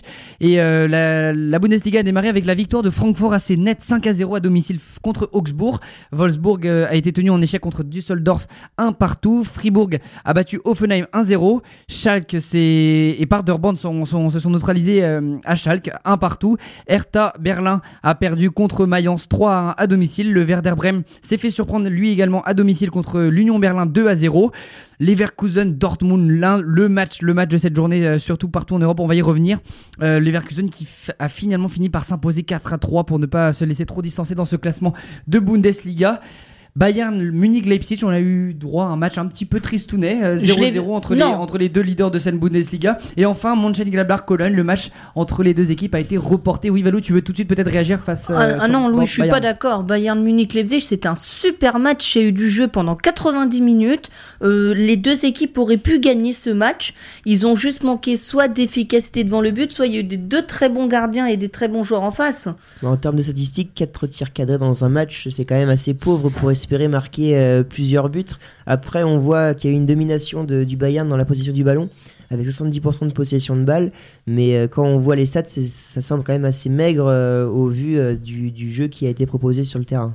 C'est sûr que Valou, je pense que tu pourras pas dire le contraire, qu'un match avec des buts c'est toujours un petit peu plus alléchant et que s'il y en a pas, on peut dire que c'est tristounet, même si le jeu propose des, des merveilles au milieu de terrain. Enfin, On moi, je me suis régalé pendant la surface 80. De, de réparation, on va revenir tout de suite à ce match Leverkusen-Dortmund. Est-ce que, est que tout le monde l'a vu Est-ce que tout le monde au moins a vu les, les, les buts, le, ré- le Oui, résumé j'ai vu le résumé. J'ai vu Ouais. le résumé aussi. Vous avez vu un petit peu, donc euh, t'as- t'as t'as- t'as pas vu bien toi Ok bon Milan, je vais te poser la, la- la première question. Euh, Leverkusen Dortmund c'est un match à rebondissement. Il y a d'abord Dortmund qui a Leverkusen qui a ouvert le score, Dortmund qui est repassé devant et enfin Leverkusen qui a fini par gagner ce match. Qu'est-ce que tu en as pensé? Bah, c'est deux défenses qui sont qui sont qui ont un peu de mal. Donc euh, voilà, il y avait beaucoup d'espace. J'ai beaucoup. Enfin, je pense que Leverkusen doit une grande partie de sa victoire à son attaquant Kevin Volland, qui euh, qui était des fois seul en pointe et qui arrivait à refaire monter le bloc. euh, il a mis un, but euh, en solo et, voilà, il a été vraiment très bon. Il a posé beaucoup de il a posé beaucoup de problèmes à la défense de Dortmund. Mais voilà, après, ils ont tenté de réagir, mais c'était trop peu. Il y avait trop peu de, justesse technique et voilà, ça a été compliqué pour eux de, revenir et de, concrétiser. Donc voilà, ça a été d'abord sur euh, un coup de pied arrêté avec euh, Mats et puis sur une frappe magnifique euh, d'Emre Can. Donc euh, voilà, c'est Dortmund s'en est remis à des éclairs de génie, mais ça a pas suffi pour, euh, pour l'emporter. Ouais, tu as dit, Voland a été euh, exceptionnel et d'ailleurs, il a failli être à l'initiative du troisième but de Leverkusen de Kai Havertz qui a échoué sur le poteau et 30 secondes plus tard, c'est Guerrero qui allait de l'autre côté sur une passe décisive de Jadon Sancho euh, mettre le 3-2 pour Dortmund et ça aurait pu sceller le score définitivement dans cette rencontre et finalement Leverkusen à la fin est revenu en deux buts en deux minutes comme le Paris Saint-Germain euh, à Madrid il y a quelques mois pour les, pour les petites références. Ouais. Mais c'est vrai que c'est un match qu'on on ne s'y attendait pas euh, du tout. Euh, Vivien, est-ce que tu veux dire quelque chose? Moi, ce qui me choque et ce qui, m'in- et ce qui inquiète notamment beaucoup de spécialistes de Bundesliga, c'est le nombre de buts euh, encaissés par Dortmund ces deux derniers matchs.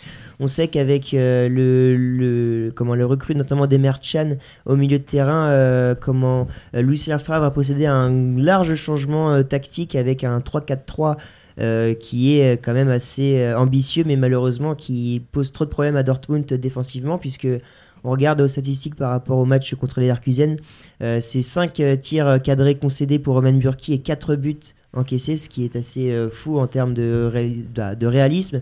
Et puis on voit ces 3 buts euh, encaissés en Coupe d'Allemagne euh, la semaine dernière avec une cette défaite euh, 3-2.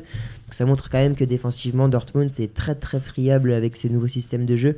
Alors est-ce que c'est euh, simplement euh, le temps de que l'équipe s'adapte à ce système de jeu ou si c'est justement euh, une erreur tactique de Lucien Favre? En tout cas, on sait que le, le coach suisse est énormément critiqué en Allemagne et il pose beaucoup de questions avant ce match contre Paris et beaucoup de gens parlent même d'un possible limogeage dans les prochaines semaines si les résultats ne s'améliorent pas euh, côté, euh, de côté du BVB. Ouais, comme tu dis, il, y a, il a un petit peu la pression. Il y a le fantôme de Jürgen Klopp qui reste au-dessus de sa tête et forcément les, les supporters de Dortmund ont, ont du mal à l'oublier. Valou, tu voulais peut-être réagir par rapport à cette performance défensive un petit peu Euh. médiocre et difficilement compréhensible Non. à quelques jours de Paris. Mais pour compléter ce que dit Vivien, moi je pense que Paris sera un match coup près pour euh, Lucien Favre. Je pense que s'il réussit pas contre Paris, je pense qu'il prend la porte. hein. Je pense pas que. Je sais pas ce que tu en penses, toi, euh, euh, Louis, mais moi je pense que si Lucien Favre ne réussit pas euh, Paris, je pense que. Parce que là, s'ils ne réussissent pas Paris, ça veut dire qu'ils n'auront plus que le championnat à jouer, puisqu'ils sont éliminés de la Coupe d'Allemagne. Et euh, ils sont toujours en Ligue des Champions, mais potentiellement, s'ils sont éliminés par Paris, je pense que Ouais, Lucien bah, Favre s'en va. Tu, tu me poses la question, Valou, mais moi je vais la retourner à, à Milan en apportant ces détails. Bayern Munich, on le disait tout à l'heure, est en tête de la Bundesliga avec 43 points, talonné par Leipzig à 42 points, et Dortmund est juste derrière euh, Leipzig à, bon, on dit juste, mais c'est à 3 points quand même. hein. il suffit d'une victoire et d'une défaite de part et d'autre, avec 39 points. Dortmund n'est pas, n'est pas largué dans ce championnat d'Allemagne. On parle d'une. Si, si Dortmund venait être éliminé en Ligue des Champions, est-ce que toi tu vois vraiment Lucien Favre euh, être évincé de, ce club? Moi, je pense que Lucien Favre, il a fait, il a fait beaucoup de choses euh, à Dortmund et lui aussi a franchi euh, un cap après Nice. Et je pense que même si euh, dans les grands clubs, on sait qu'il n'y a pas beaucoup de temps de réaction qui sont accordés aux entraîneurs, qui sont souvent euh, pointés du doigt assez vite euh, quand, quand on a une mini période de crise. Mais voilà. Euh, Oh, le contre du Stade Rennais avec la belle passe d'Embaignon dans la profondeur pour Adrien Huneau, la frappe Oh, quelle parade Quelle parade d'Élinger sur ce 1 contre 1 face à Adrien Huneau. Le contre-éclair de Rennes après une belle action euh, de Belfort sur un coup franc. Euh, justement, Edouard Mendy qui avait dû s'employer du, pied pour sauver la balle et permettre à Rennes de se dégager derrière un contre-éclair magnifique. Euh, depuis le début de terrain, euh, bien engagé par Kamavinga, puis une magnifique passe pour Nyang qui lance donc dans la profondeur Huneau en 1 contre 1 face à Eligé. La belle frappe du Nou, mais la parade du pied, euh, tel un gardien handballeur du gardien euh, amateur qui permet aux siens de ne pas concéder ce second but. Et derrière, on va suivre le corner pour les Rennais. Frappé par Rafinha, il me semble, le corner, il est tiré, il est bien tiré dans la boîte. Et c'est repris derrière par un Rennais en dehors de la surface, mais il me semble que la balle ne donnera rien, ce sera un Et- nouveau corner. Et la passe pour Nyang élimine quand même, je crois, 5 Belfortins ou quelque chose comme ça. Elle élimine beaucoup, beaucoup de joueurs. Il reste plus que deux défenseurs, un 2 contre 2. Ah ouais, on a eu le droit à un, un contre-éclair magnifique euh, de la part des Rennais. Alors que là, on va encore pouvoir commenter ce second corner tiré par Rafinha côté gauche. C'est fait le tir dans la boîte une nouvelle fois. Il est bien tiré et la tête, euh, il me semble, de Joris Gnagnon, ouais. Qui est passé Le 21, au-dessus ouais. de- du défenseur euh, de Belfort, mais qui ne parvient pas à cadrer sa frappe, en tout cas sa tête.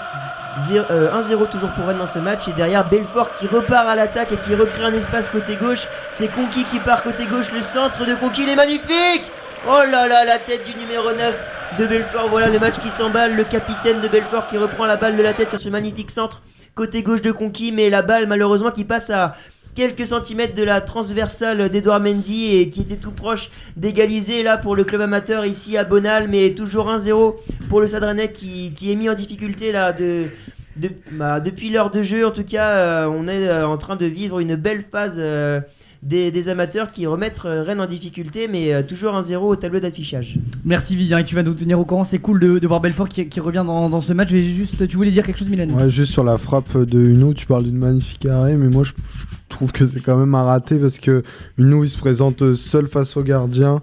Euh, il a a personne derrière lui. Pour moi, il doit finir, il doit il doit tuer le match sur cette action. Oui, après, c'est un face-à-face très compliqué à gérer pour le gardien. Euh, euh, c'est vrai, ne fait pas une, frappe assez puissante à ras de terre, mais euh, fort est à dire que le gardien de Belfort s'est bien couché pour dévier ce ballon du pied et sauver le club de Belfort. Voilà, en tout cas, euh, Rennes euh, puis Belfort ont eu chacun de leur côté euh, des occasions coup sur coup en l'espace de quelques minutes. Alors que là, il y a un arrêt de jeu. Monsieur l'arbitre vient de d'arrêter la rencontre. il y a un souci apparemment. Voilà les deux équipes qui sont, qui sont en train de- d'attendre que le match reprenne. Il semble que ce soit des supporters. Il y a, une, il y a un, un souci dans les tribunes. Euh, un délégué de, de la pelouse semble se diriger vers euh, le COP euh, des, des supporters amateurs de Belfort. Voilà, je vais tenter de, de voir Ouais. qu'est-ce qu'il se passe ici. On rappelle aussi qu'on l'a pas dit en début, mais que l'assistance vidéo à l'arbitrage est présente hein, pour ces quarts de finale de la Coupe de France. À partir de ce stade, donc ce soir, le match, il y a de la vidéo. Donc Amaury Delerue peut faire appel, vous le savez, toujours dans quatre cas précis un hors-jeu, un but à refuser ou à valider, un penalty, mais également une situation de carton rouge ou alors une situation d'erreur d'identification d'un joueur. D'accord, merci Valou pour ces précisions. C'est vrai que c'est un détail quand même assez important dans la Coupe de France. On revient vers toi, euh, Vivien, pour le plus de précisions. Je voulais entendre notre président Germain euh, sur ce match justement qu'on a longtemps évoqué depuis quelques semaines maintenant entre euh, Dortmund et le Paris Saint-Germain. Je voulais savoir qu'est-ce que toi tu en penses, quel est ton favori? À quelques semaines du choc et on, parlait des résultats, des compositions. Vas-y, donne ton flow. Euh, ouais, tout à l'heure on parlait de comment de la haine un petit peu qu'il y avait envers le, Paris Saint-Germain. Je ressens un peu cette haine euh, aussi un petit peu en tant que supporter d'un d'un aussi petit club que, que l'en avant de Guingamp par rapport à les grosses machines européennes et surtout face au Paris Saint-Germain. Mais bon, euh, j'espère que voilà que, que ça va être un beau match mais je pense enfin d'un point de vue euh, assez neutre et assez objectif, je pense que Paris va s'imposer. Paris assez assez performant. Et bon, euh, même si Dortmund euh, reste une, une, grosse, une grosse machine européenne, euh, je pense que Paris, c'est à domicile surtout le, le premier match. Non, Euh, à l'extérieur le à premier match. Ouais, ce sera à domicile le match retour justement. Ouais, mais même, même je pense euh, à Dortmund, je pense que Paris a les moyens pour, euh, pour s'imposer. Ouais.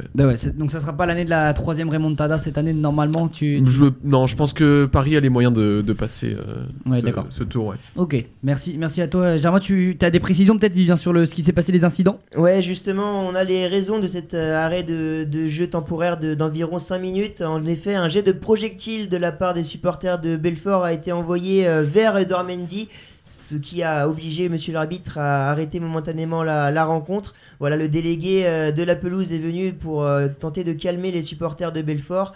Et voilà, le jeu vient de reprendre. euh, voilà, on- comment un geste qui fait repenser au match de huitième de finale qui s'était déroulé à Fos-sur-Mer pour le Stade face à face à l'Atlético Marseille où on avait eu droit à de nombreux arrêts de jeu, plus d'une demi-heure d'arrêt de jeu à cause euh, des jets de projectiles et des fumigènes lancés par les supporters marseillais à l'époque euh, sur euh, le terrain. Voilà, en tout cas le, jeu a repris et on semble être parti pour une, belle rencontre de football, en tout cas très plaisante à suivre. Côté Rennais, toujours 1-0 donc pour les Rouges et Noirs ici à, Bonal alors qu'on a dépassé l'heure de jeu. Voilà, dépasser l'heure de jeu, il va rester une petite demi-heure, mais voilà, peut-être qu'avec ces incidents-là, il y aura un peu plus de temps additionnel, mais on, on va voir ça. On va changer d'univers maintenant, on va rester quand même dans la Ligue des Champions, la plus belle des, compétitions, et on va parler d'un huitième de finale qu'on n'a pas beaucoup évoqué, mais c'est un huitième de finale qui va forcément du coup laisser la porte euh, à, la, possibilité pardon, à, un petit club d'arriver en quart de finale. C'est peut-être que vous m'avez déjà compris, le choc entre l'Atalanta et Valence en huitième de finale de cette Ligue des Champions. C'est l'Atalanta qui va recevoir en premier euh, le club espagnol. Comment est-ce que vous voyez ce match entre les deux petits poussets Euh, Je vais commencer par toi, Milan. Euh, entre, entre deux équipes qui en championnat euh, se débrouillent. Valence avait pas très bien commencé la saison. Ils viennent de prendre 3-0 contre Retafe. L'Atalanta, eux, ils sont très très en forme. Ils ont fait des, des poules plus ou moins correctes. Ils, sont, ils, ont leur place, ils méritent leur place, je pense. Qu'est-ce que toi tu en penses de ce huitième de finale, Milan? Donc voilà, Valence, ils, étaient, ils faisaient partie du groupe de Lille, donc j'ai pu, j'ai pu les voir euh, évoluer. Donc euh, voilà, c'est une bonne équipe. Après, je pense qu'ils s'attendaient pas à finir premier de le- leur poule, donc euh, devant le Chelsea et, l'Ajax. Et donc pour moi, Valence, c'est quand même un peu plus faible cette saison que, que l'Atalanta, parce que voilà, on voit qu'ils sont, sont septième en, en, championnat, une défaite. vraiment sèche contre Etafé. J'ai pu regarder un petit peu. C'était vraiment. Ils sont fait vraiment surclasser euh, par, euh, par les troisièmes de Liga. Et l'Atalanta, voilà, ils, sont quatrièmes, donc derrière le trio de tête, euh, la Juventus, l'Inter et la Lazio. Et voilà, ils essayent quand même d'aller accrocher cette quatrième place qui serait qualificative pour la, la Ligue des Champions. Donc pour moi, peut-être que Valence a plus d'expérience en Coupe d'Europe, mais l'Atalanta propose un meilleur jeu. Donc pour moi, c'est quand même une affiche euh, très équilibrée. D'accord, parce que voilà, justement, l'Atalanta, quand même, démarre euh, son premier match à domicile. Le match retour sera à Mestalia, au stade de, de Valence, qui est exceptionnel et l'ambiance sera forcément euh, très très chaude. Germain, tu avais quelque chose à dire sur cette rencontre? Ouais, euh, du coup, euh, enfin j'aime bien les petits clubs, surtout les, les outsiders comme, euh, comme Atlanta, comme ça, qui, qui se présentent un peu euh, bon, euh, en Ligue des Champions face à, face à d'autres grands clubs. Et euh, les dernières, du coup, je Oh là là, la passe, mais elle est magnifique pour Mbanyang et un nouvel arrêt d'Eligé. Je j'étais coupé, Germain, je m'en de excuse, mais euh, voilà encore un. C'est toujours de comme ça, Germain. Du gardien de Belfort sur cette magnifique ouverture euh, côté gauche euh, signée euh, James Lea Siliki, l'arrière gauche. euh, voilà qui a servi un, un ballon extraordinaire pour Mbanyang qui euh, est arrivé une nouvelle fois en face à face devant Eligé euh, à l'entrée de la surface et le gardien de Belfort qui a une nouvelle fois réalisé une claquette magnifique pour sortir la balle en corner. Corner tiré par Rafinha dans la foulée. Et ça revient sur Mbanyang et c'est la main Il me semble qu'il y a une main dans la, dans la surface de réparation et oui et monsieur l'arbitre qui siffle le penalty, voilà. Ah non, non, vidéo. Je crois qu'il y a la vidéo, la messieurs. de Mbanyang et euh, voilà, conquis le défenseur de Belfort qui accuse la balle et qui fait, qui fait main. Et voilà, une main euh, somme toute euh, logique euh, sur euh, cette frappe d'Mbanyang. Il y aura donc penalty pour le Stade Rennais pour tenter de faire le break à 20 minutes de la fin euh, du match. Voilà le penalty qui va être tiré donc par euh, le joueur qui l'a. Qui, qui en tout cas est allé le chercher, c'est Mbanyang. Vivien, dis-moi, Il est-ce qu'il y, est-ce qu'il y a la VAR ou est-ce que c'est un penalty directement accordé? Et le penalty était directement accordé, il n'y a Ok. aucune discussion. Pourtant, j'ai vu Amaury Delerue est- est avec flagrante. l'oreillette. Hein. Et donc voilà, euh, Mbanyang qui est tout de suite euh, au point de penalty pour tenter de permettre à Rennes euh, de prendre deux buts d'avance dans ce match à 20 minutes de son terme. Voilà, on est en train d'attendre la décision de l'arbitre pour siffler ce penalty. Mbanyang qui se concentre, voilà. L'arbitre a sifflé, Mbanyang qui, qui s'apprête à tirer, la frappe et c'est l'arrêt. Oh non La balle qui rentre finalement, euh, Eligé qui avait euh, touché ce ballon, mais finalement euh, la balle qui rentre. Euh, Mbanyang qui a tiré côté droit du gardien. Oh non, non, non, non, non, ce n'est pas côté droit, c'est au milieu du, but. un, penalty très très mal tiré par Mbanyang, mais Eligé n'est pas parvenu à toucher suffisamment ce ballon pour, pour euh, sauver euh, la balle euh, du but. Ça fait donc 2-0 pour Rennes qui est en train de s'envoler vers les demi-finales de la Coupe de France et qui voilà fait le break après avoir eu de nombreuses occasions, mais après avoir buté sur ce magnifique gardien de Belfort. ça fait donc 2-0 pour les Rouges et Noirs. C'est cruel pour le jeune gardien de Belfort. On voit là, il a pas eu la main assez ferme. Il aurait pu peut-être entretenir l'espoir pour, pour son équipe. On est quand même à 20 minutes de la fin. Rien n'est dit, mais c'est- ça se complique fortement pour les joueurs de Belfort. On va revenir vers Germain qui parlait de, de la rencontre entre le Borussia Dortmund. euh, non, excuse-moi, pas du tout. Non, j'ai- Entre l'Atalanta j'ai et Valence. J'ai loupé un chapitre. C'est vrai qu'on est, on est bien en train de parler de l'Atalanta contre Valence. T'aimes bien les petits poussettes. T'es supporter de Valence, euh, de Guingamp? Excuse-moi, Germain. Vas-y, continue. Ouais, du coup, euh, je voulais rebondir par rapport à l'année dernière. Ils, ils, ils m'avaient un peu déçu en fait euh, l'année dernière. Enfin, j'étais content qu'ils arrivent euh, jusqu'en poule, mais euh, ils m'avaient un peu déçu. Bon, après, ils étaient tombés, je crois, contre Manchester City, je crois, en poule. Mais euh, du coup, là, ils sont requalifiés cette année. En championnat, ils sont très très forts. Ils ont une bonne équipe. Donc, euh, j'espère les voir enfin faire un peu. faire meilleures confirme, ils en étaient dans cas, le groupe de Lyon. contre Valence. Ouais, donc Voilà, toi, la toi, semaine tu, prochaine. tu- tu les vois favoris euh, dans, dans, dans ce, dans ce choc de petits poussets en Ligue des Champions Bah, à domicile, je pense, ouais. Euh, je pense qu'ils ont moyen de, de remporter euh, cette rencontre contre Valence, ouais. D'accord, bon, bah, merci beaucoup. Vi- euh, Vivien, tu voulais peut-être rajouter, on t'a pas encore entendu sur ce choc de petits poussets. Est-ce qu'il y aura des buts? Est-ce que ça va être un match formé, fermé? Je pense qu'il y aura des buts parce que, voilà, comme l'a précisé Milan, Valence est 7ème de Liga actuellement, mais à seulement 5 points de la 3 place et de Retafe. Donc ils sont loin d'être euh, euh, bah, éliminés dans la course à, l'Europe. On le sait en plus, Valence est une équipe irrégulière cette saison. 33 buts marqués pour 32 encaissés. Il y a de gros soucis défensifs. On l'a vu ce week-end face à Retafe dans cette défaite 3-0. Mais ils auront face à eux euh, une belle équipe d'Atalanta. On l'a redit, hein, l'une des meilleures attaques d'Europe. euh, avec un jeu euh, séduisant, mais euh, quelques lacunes défensives parfois et ce manque d'expérience qui pourrait faire la différence. Donc je pense que Valence, Valence est favori pour ce match, euh, lié notamment à leur expérience euh, en Coupe d'Europe. Mais l'Atalanta a de très très belles cartes à jouer pour tenter de se qualifier pour les quarts de finale. Donc, ouais, voilà, donc quoi qu'il arrive, ce sera un spectacle. Tu assures qu'il y aura des buts. Alors, alors tant mieux. Et sur ça, justement, on a parlé de l'Allemagne. On va, on va continuer avec la Serie A. On prend un avion maintenant pour Turin. Je vais vous annoncer les scores du week-end en Serie A avant tout Non, le non, jingle. non, non, il y, a- il y en a pas pour la série. Il n'y en a pas pour la Serie A. Valou qui me fait des grands signes dans la, dans la régie. Pourtant, il n'y a rien. On va commencer avec Rome qui s'est fait surprendre à domicile face à Bologne qui a perdu 3 à 2. Fiorentina à domicile face à l'Atalanta, justement l'Atalanta que Germain parlait très très efficace. Ils viennent de, gagner 2-1 à Fiorentina. Torino qui recevait la Sampdoria s'est fait battre 3 à 1. Encore une fois, les. Torino qui est en grande difficulté en ce moment, qui prend but sur but euh, à chaque journée, on va y revenir.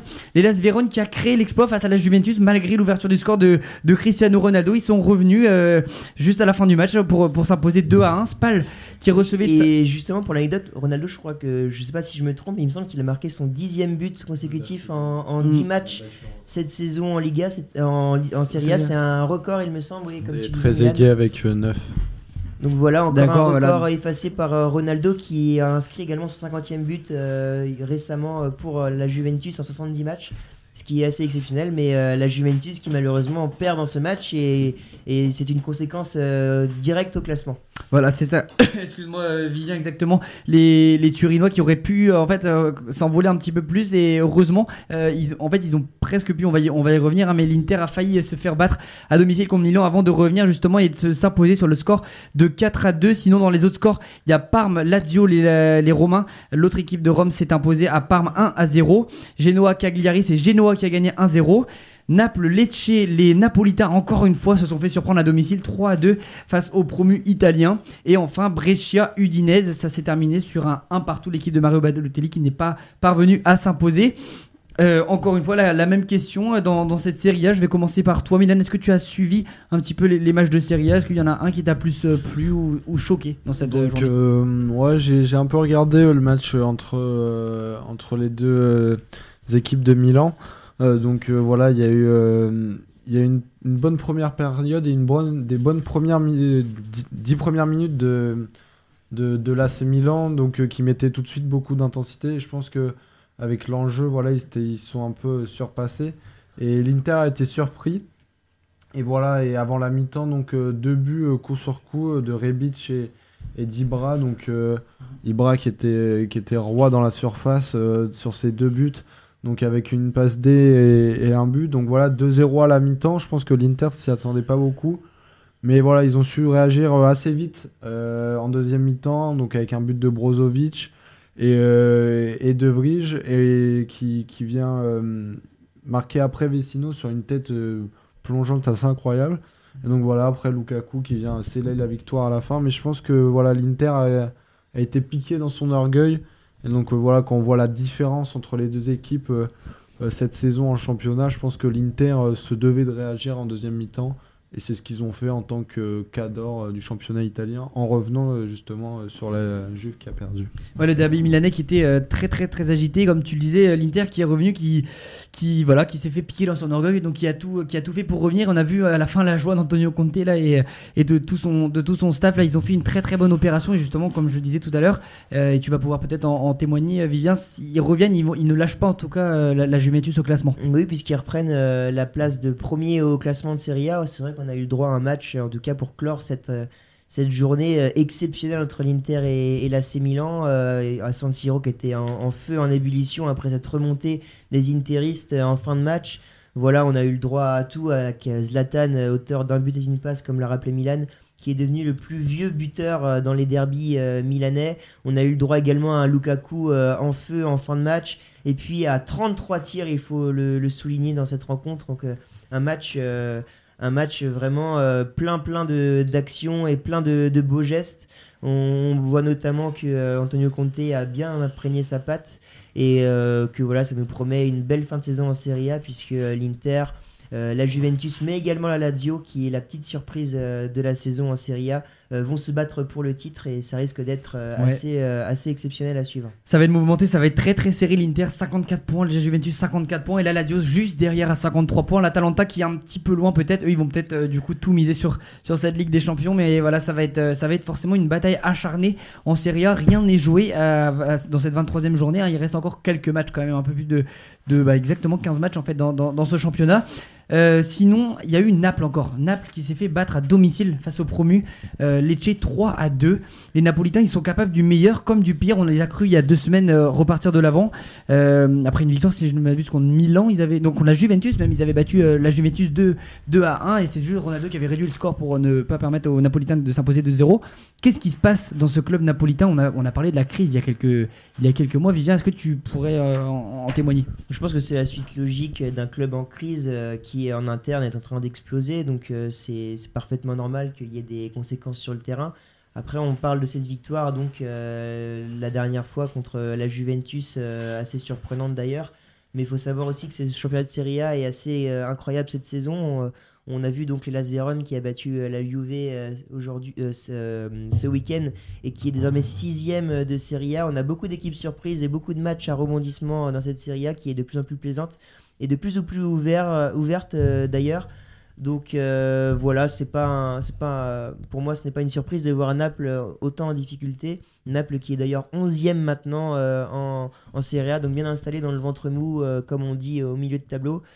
Voilà, suite logique des choses et ça paraît logique lié au tant de soucis que, crée le président de Laurentis en interne, bah ça forcément ça joue après sur le terrain et sur les performances et sur le rendement euh, de l'équipe.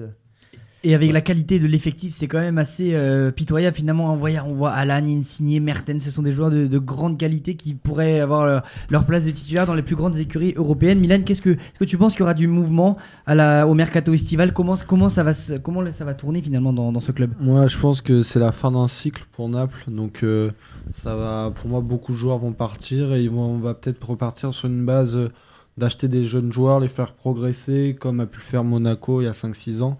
Parce que là, pour moi, euh, je pense qu'on ne reverra pas de sitôt euh, Naples en, quart de finale de Ligue des Champions euh, ou en huitième, comme on a pu le voir.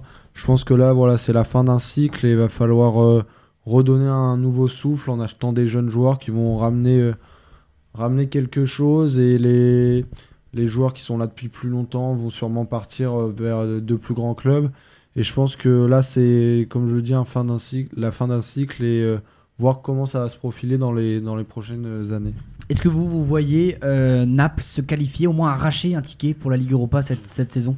Non, Pas je pense que ça, ça Mm. risque d'être trop tard. On voit qu'il y a devant eux, il y a l'AC Milan, la Roma, qui, qui sont des équipes avec plus de, en tout cas, euh, qui, sont, euh, qui, ont, qui ont plus de, de moyens cette saison et plus euh, d'arguments pour euh, arracher ses places. À moins d'un miracle, je vois pas comment ils peuvent faire. Ouais, hein. toi, Valou, on t'a pas entendu encore. Qu'est-ce que qu'est-ce que tu en penses justement Championnat d'Italie, est-ce que tu as un des matchs qui te plaît, lequel tu veux évoquer ou justement rester sur ce cas de, de Naples en crise? Hmm, bah, je vais évoquer un peu tout ce qu'on a dit. Euh, Inter AC Milan, j'ai regardé au moins un résumé parce que j'ai pas pu regarder le match en entier. J'ai préféré regarder PSG OL plutôt que, que Milan Inter. Mais c'était un très beau match. Les deux équipes ont livré une prestation de haute volée avec 6 buts à la clé. Euh, voilà. Après, sinon, pour la Juve, bah, euh, moi, je m'en fais pas pour la Juve. Elle a perdu là, mais elle sera bien capable de- d'enchaîner une série derrière et pourquoi pas de, de planter l'Inter Milan à un moment donné. Rappelons que leur confrontation directe, leur ultime confrontation directe en championnat aura lieu le 1er mars prochain. Donc, c'est peut-être là que va se jouer euh, le titre de champion d'Italie. Et puis, pour parler de Naples, bah, quel gâchis!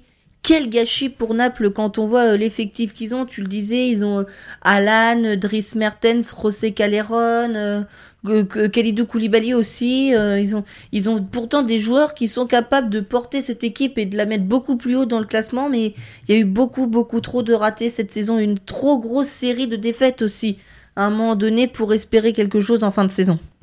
Merci euh, Valou pour, euh, pour ton analyse. On va clôturer cette, euh, cette page Serie A. Non, personne n'a rien à, à rajouter. On va, on va s'envoler maintenant pour, pour Londres avec le jingle de l'Angleterre.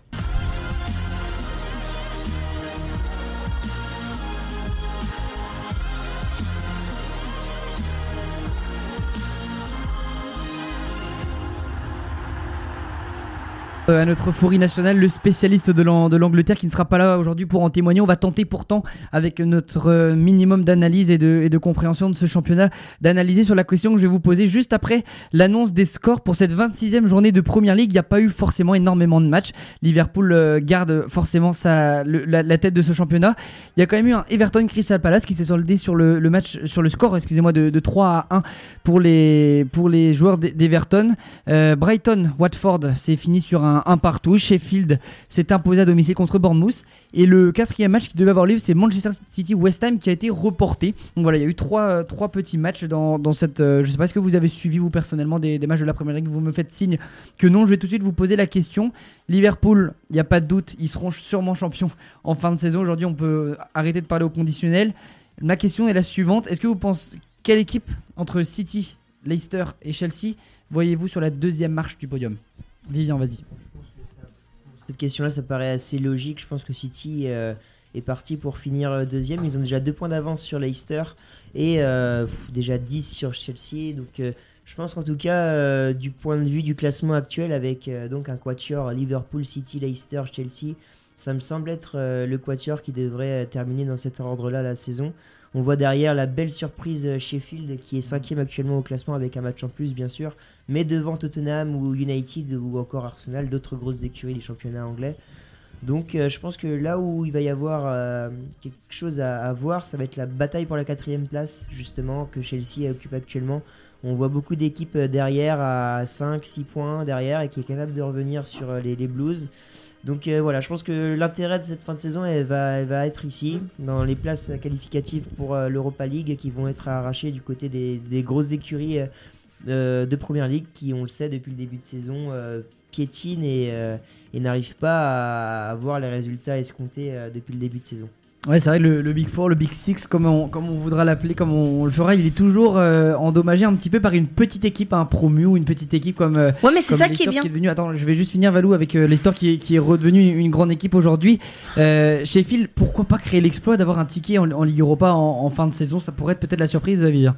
Bah, je vais vous dire, euh, en essayant d'être objectif, que vu l'effectif qu'ils ont, euh, ça, me paraît, ça me paraît compliqué, mais ils réalisent tellement des surprises euh, journée après journée que forcément on peut se mettre à, à espérer du côté des supporters de Sheffield.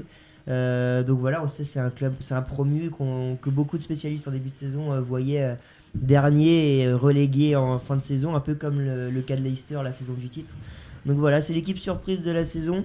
Euh, à voir euh, jusqu'où ils seront capables d'aller, mais en tout cas, euh, c'est vrai qu'ils ont une bonne dynamique.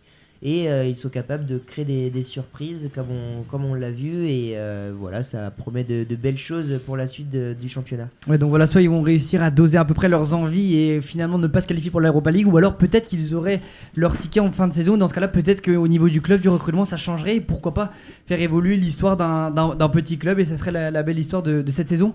Valou, je t'ai coupé tout à l'heure, tu voulais rajouter quelque Non mais chose? moi je trouve que c'est bien que ces petits clubs viennent s'immiscer dans ce Big Four, dans Bah ce oui, Big on a Six. pas dit le contraire. On a, c'est bien justement que qu'il y ait un petit peu un coup de pied dans la fourmilière. Ça montre quand même qu'il y a des équipes qui émergent et qui sont capables de jouer à peu près au même niveau que des Chelsea, que des Arsenal, que des. euh, Moi, je trouve que c'est bien justement. J'aimerais bien qu'une petite équipe comme Sheffield, par exemple, obtienne ne serait-ce qu'un ticket pour la Ligue Europa. Je pense que ce sera déjà pas mal. Oui, après, euh, voilà, on a déjà Leicester qui s'est installé ces dernières années euh, en tant que petit club dans le, euh, régulièrement dans le top 3, top 4, top 5 euh, de Première Ligue. Donc c'est vrai que ça fait un club de plus. En plus des Wolves de l'an dernier, de Wolverhampton qui avait créé des surprises euh, pour se qualifier en Ligue Europa.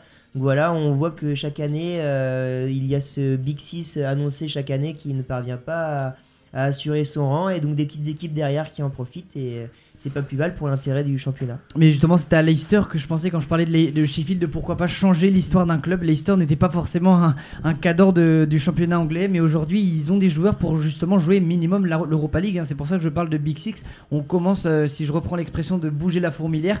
Là, ils ont bougé la fourmilière et la fourmi est devenue assez costaud pour tenir Non, c'est pas rangs. bouger la fourmilière, c'est donner un coup de pied dans la fourmilière. Oui, bon, à quelques, à quelques mots près, c'est à peu près l'idée qu'on qu'on en retiendra. Peut-être que Milan, tu peux réagir sur, euh, sur euh, ces équipes qui, qui, qui caracolent en tête de la, de la première ligue, mis à part Liverpool. Entre City et Leicester, si on doit restreindre, on va un petit peu oublier Chelsea. Qui tu vois quand même euh, finir deuxième? Je vois City, mais pour moi, ça va être compliqué pour les Citizens parce que il y a un élément qui est important euh, pour moi qu'il faut pas négliger, c'est que City joue la Ligue des Champions et aura peut-être une campagne assez longue en Ligue des Champions que n'aura pas à gérer euh, Leicester. Donc euh, on sait que dans les organismes, même si les effectifs anglais ont beaucoup de profondeur, je pense que ça peut être, euh, ça peut être, euh, un- ça, ça va être un élément important, je pense, pour euh, pour, pour Leicester qui vont pouvoir justement avoir plus de récupération et pouvoir enchaîner les matchs plus facilement. Mais pour moi, City a quand même une qualité encore au-dessus pour l'instant de Leicester techniquement et, et pour moi, il devrait quand même finir deuxième. Mais comme tu dis, ce qui pourrait permettre à City d'alléger ses lacunes, c'est la profondeur du banc que Pep Guardiola dispose. Et il a forcément beaucoup de joueurs qui peuvent remplacer. Il a au moins deux effectifs de, de qualité euh, euh, sur son banc. On va clôturer cette page Première Ligue. Germain, non Tu n'as rien- tu n'as pas d'idée? Non, pas forcément. D'accord, on va, on va s'envoler maintenant. Pour l'Espagne, on prend un, un ticket tout droit pour, euh, pour Madrid et le jingle, euh, Valou.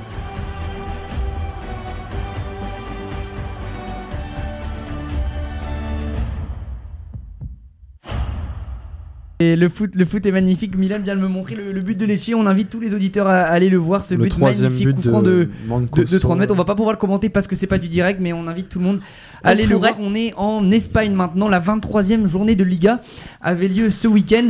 On va faire un rapide euh, point sur les scores. Alaves a battu Eibar à domicile 3 à 1. Levante a battu 2-0 Leganés. Retafe a écla- éclaté. Valence, hein, on le disait tout à l'heure, 3-0. Les, les joueurs de, de Valence ont été très surpris à Retafe. On va revenir sur cette équipe de Retafe tout à l'heure. Valladolid et Villarreal se sont neutralisés un partout. L'Atlético a battu Grenade 1-0 sur un but de Angel Correa. L'Espagnol s'est imposé, le dernier d'Espagne s'est imposé. Hein, euh, on, va, on va y revenir aussi. J'ai une petite question pour vous. C'est le- les, Barcelonais qui se sont imp- imposés sur la pelouse de Mallorca, mais qui restent dernier, bon dernier de ce championnat d'Espagne. Le derby basque entre le Real Sociedad et Bilbao est revenu à la Real Sociedad 2 à 1. Osasuna qui avait ouvert le score face au Real Madrid s'est finalement euh, fait euh, battre 4 à 1. Enfin, Celta Vigo face à Séville s'est imposé 2 à 1 et le Betis était proche de tenir le nul face aux hommes de Kike Setens, mais c'est bien le Barça qui est allé gagner 3 à 2 sur un but de Clément Langlais. Merci Messi. Merci Messi, magnifique Messi qui a de trois, passes trois, décisives. trois passes Un match, un match qui s'est terminé à 10 contre 10, on le rappelle, avec les exclusions de Nabil Fekir et du buteur Clément Langlais. Ouais, Clément Langlais qui a, qui a fait son boulot et qui, qui est sorti après tout tranquillement sur un, sur un carton rouge. Vivien, tu veux Oh là là, je te contre Louis puisque Rafinha s'envole vers le but adverse. La belle passe pour euh, Mbanyang et c'est le voilà, le troisième but pour Rennes qui dans le, temps additionnel euh, de, euh, de ce match euh, vient inscrire le troisième but pour tuer définitivement le match. Et Rennes qui s'envole vers la qualification, c'est Pefok euh, Siebatcheux qui est entré en jeu finalement et qui pousse ce ballon au fond des filets sur cette offrande de Rafinha qui était parti seul au but. Voilà, euh, on voit Belfort qui est, euh, qui est à terre, Belfort qui, qui va être éliminé cette Coupe de France après avoir réalisé trois exploits au tour précédent. Mais Rennes était trop fort euh, ce soir. Rennes a outrageusement dominé la première période et a ensuite euh, été efficace devant en seconde période pour, pour voilà, aller s'envoler vers les demi-finales avec la manière et continuer de défendre son titre de champion de la Coupe de France obtenu l'an dernier. Et voilà, on voit les supporters de Bonal qui applaudissent cette euh, magnifique euh, performance rennaise. On, voilà, on revoit l'action derrière avec cette belle passe en profondeur d'Adrien Hunou dans, la, dans le dos de la défense euh, de Belfort. Derrière, Rafinha qui accélère et qui passe ce ballon pour euh, Siebatcheux qui n'a plus qu'à mettre le ballon au fond des filets. Ça fait 3-0 pour Rennes et c'est mérité. On souligne le mauvais alignement de la défense quand même au départ sur la passe pour Rafinha. Merci Vivien pour cette analyse, merci Valou pour la tienne également. Rennes qui petit à petit va se diriger, se rapprocher de la finale et pour essayer de d'aller essayer de tenir son titre, ils arrivent en quart de finale. On attendra de voir le tirage au demi- sort en espérant pour les Bretons de ne pas tomber contre l'ogre En parisien. demi, en demi, hein, ils vont arriver en demi. C'était les quarts de finale? Oui. D'accord, oh là là, j'ai encore un chapitre de retard. Vivien, je me tourne. euh, euh, Germain, excuse-moi, je me, je, me, je me tourne vers toi maintenant, le supporter Gargampé. Euh, toi, euh, sur une vision de, de Rennes, est-ce que tu vois les Rennais arriver en finale et pourquoi pas gagner la coupe une deuxième fois Euh, pourquoi pas Euh, Rennes est euh, plutôt une équipe de plus une équipe de, de coupe qu'une équipe de championnat. Et, donc oui, pourquoi pas Ils l'ont gagné l'année dernière, si je me trompe pas.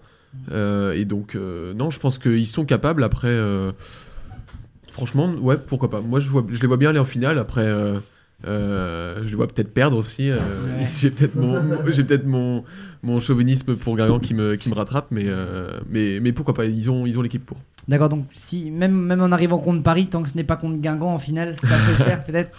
Peut-être, peut-être, peut-être, ouais, non, mais oui, après Paris, euh, ça veut rien dire en coupe. Je pense que toutes les cartes euh, sont, sont, redistribuées. Ouais, sont redistribuées et puis euh, voilà, c'est la magie de la coupe, comme on dit. Ça s'est vu l'année dernière et même à 2-0, les Parisiens en finale euh, avaient réussi à perdre de tir au but face aux Rennais. En tout cas, on souhaite le meilleur aux, aux Bretons dans, cette, dans cette fin de coupe. On va, on va revenir à l'Espagne maintenant. Milan, est-ce que tu as un match en Espagne qui t'a plu particulièrement? On a évoqué le, Barça hein, qui s'est imposé, le derby basque entre Sociedad et, Bilbao. Est-ce que, oui, Bilbao.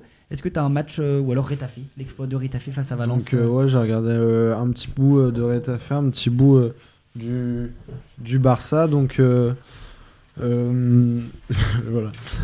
Donc voilà, c'était pour Retafe, c'était un match assez intéressant parce que il y avait il y avait au début c'était des rapports assez équilibrés, même si Retafe était devant. Valence euh, faisait figure de favori parce que parce que c'est un peu la surprise en Liga.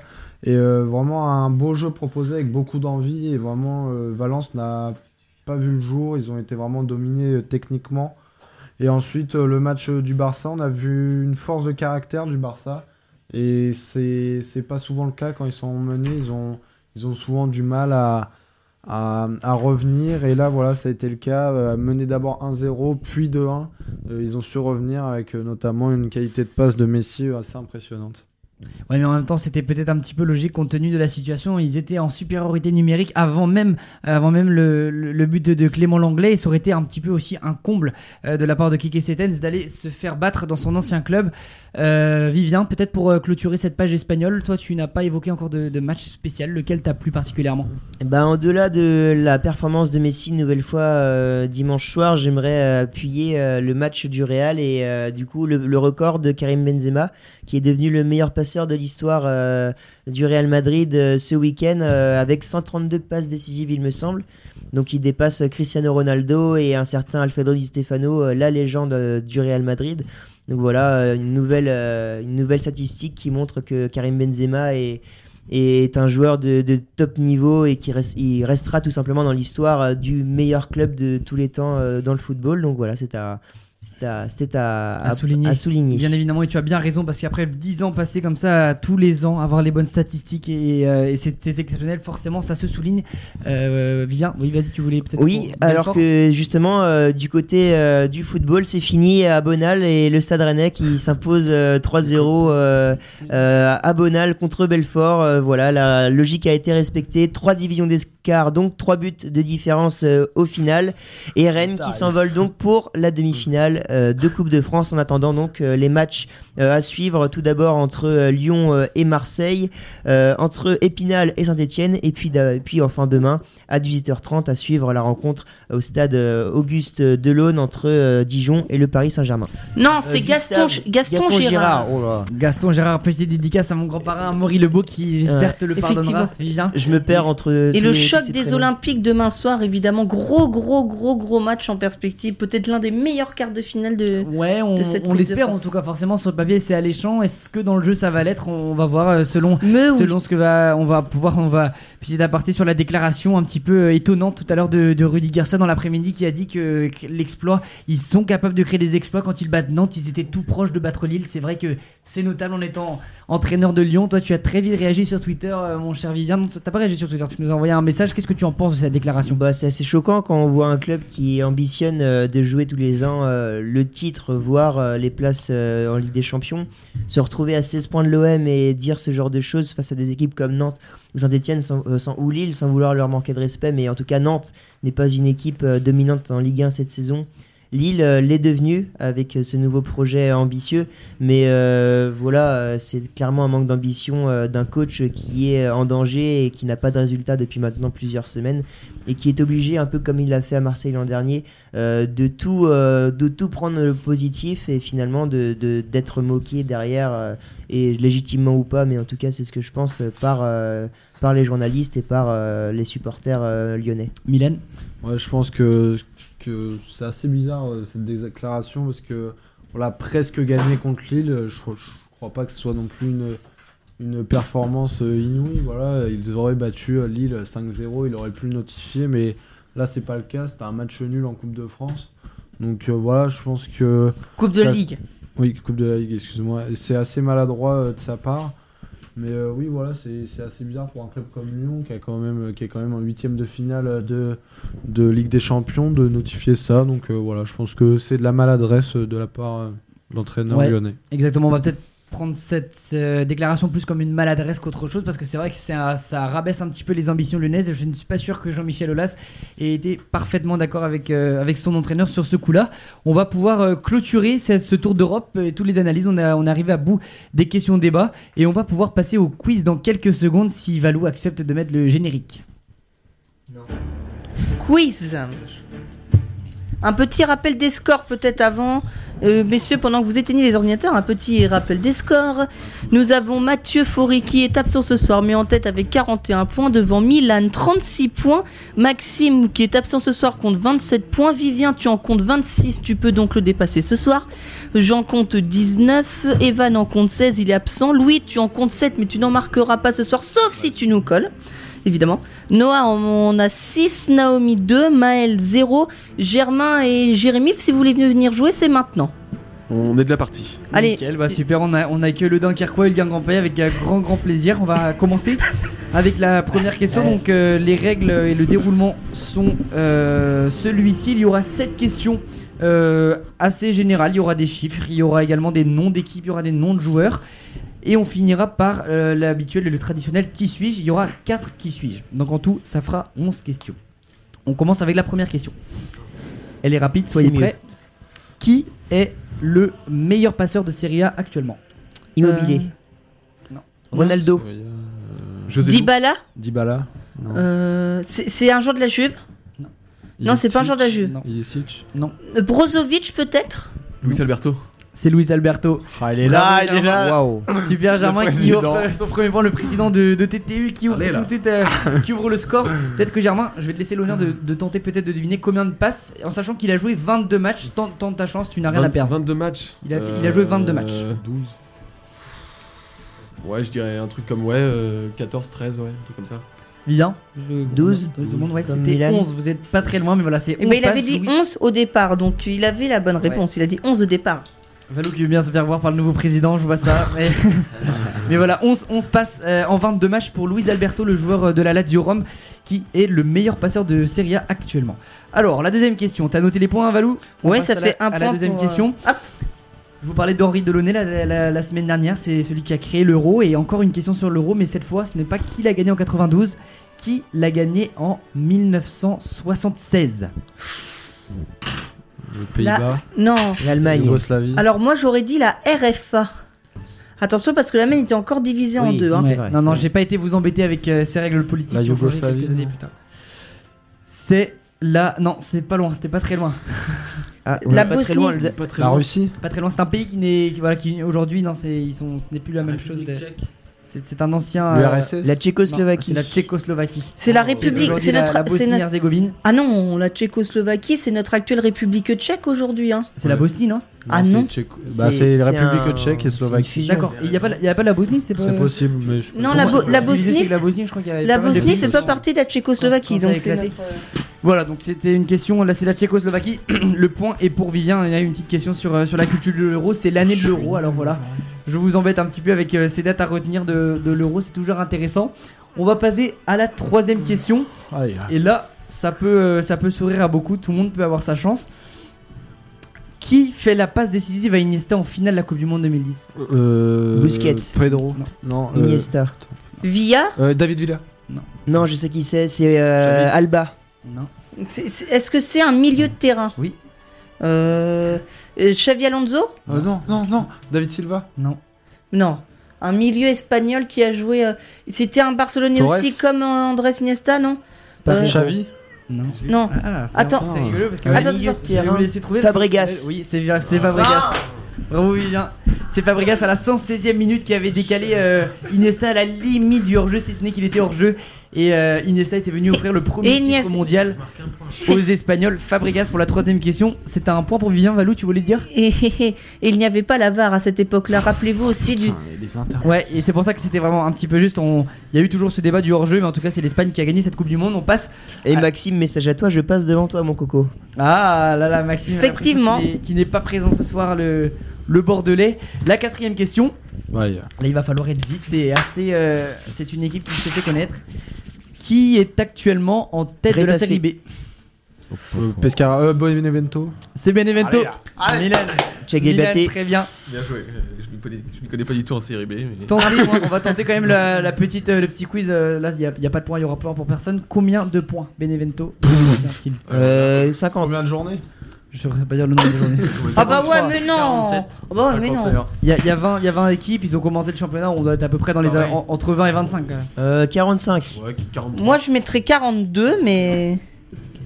Et ben vous êtes tous un petit peu, un petit peu loin derrière. 48. Ils ont quand même 64 points, Benevento. Oh. Ah ouais, Le il- deuxième à combien Il devance et le, le deuxième, je, je saurais même pas dire. je- J'ai même pas été curieux à ce point. Non, ils en ont mais- mais j'ai vu que 54. Benevento était assez loin parce que je me rappelle plus de qui est le deuxième. 54 Benevento.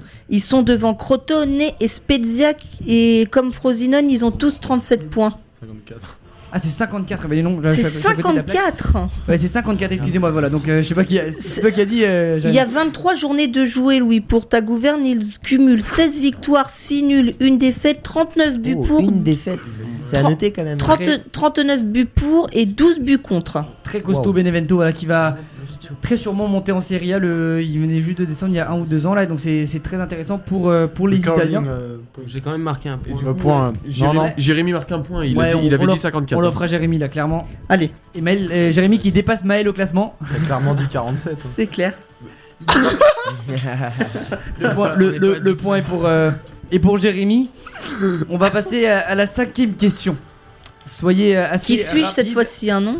Hein C'est toujours pas un qui Non, suis-je. hein. Non, non, non, non. On est dans la Faut cinquième suivre le- question des, des- Il y en aura sept des questions euh, de culture. Dans quel club du Nord Didier Drogba a-t-il joué?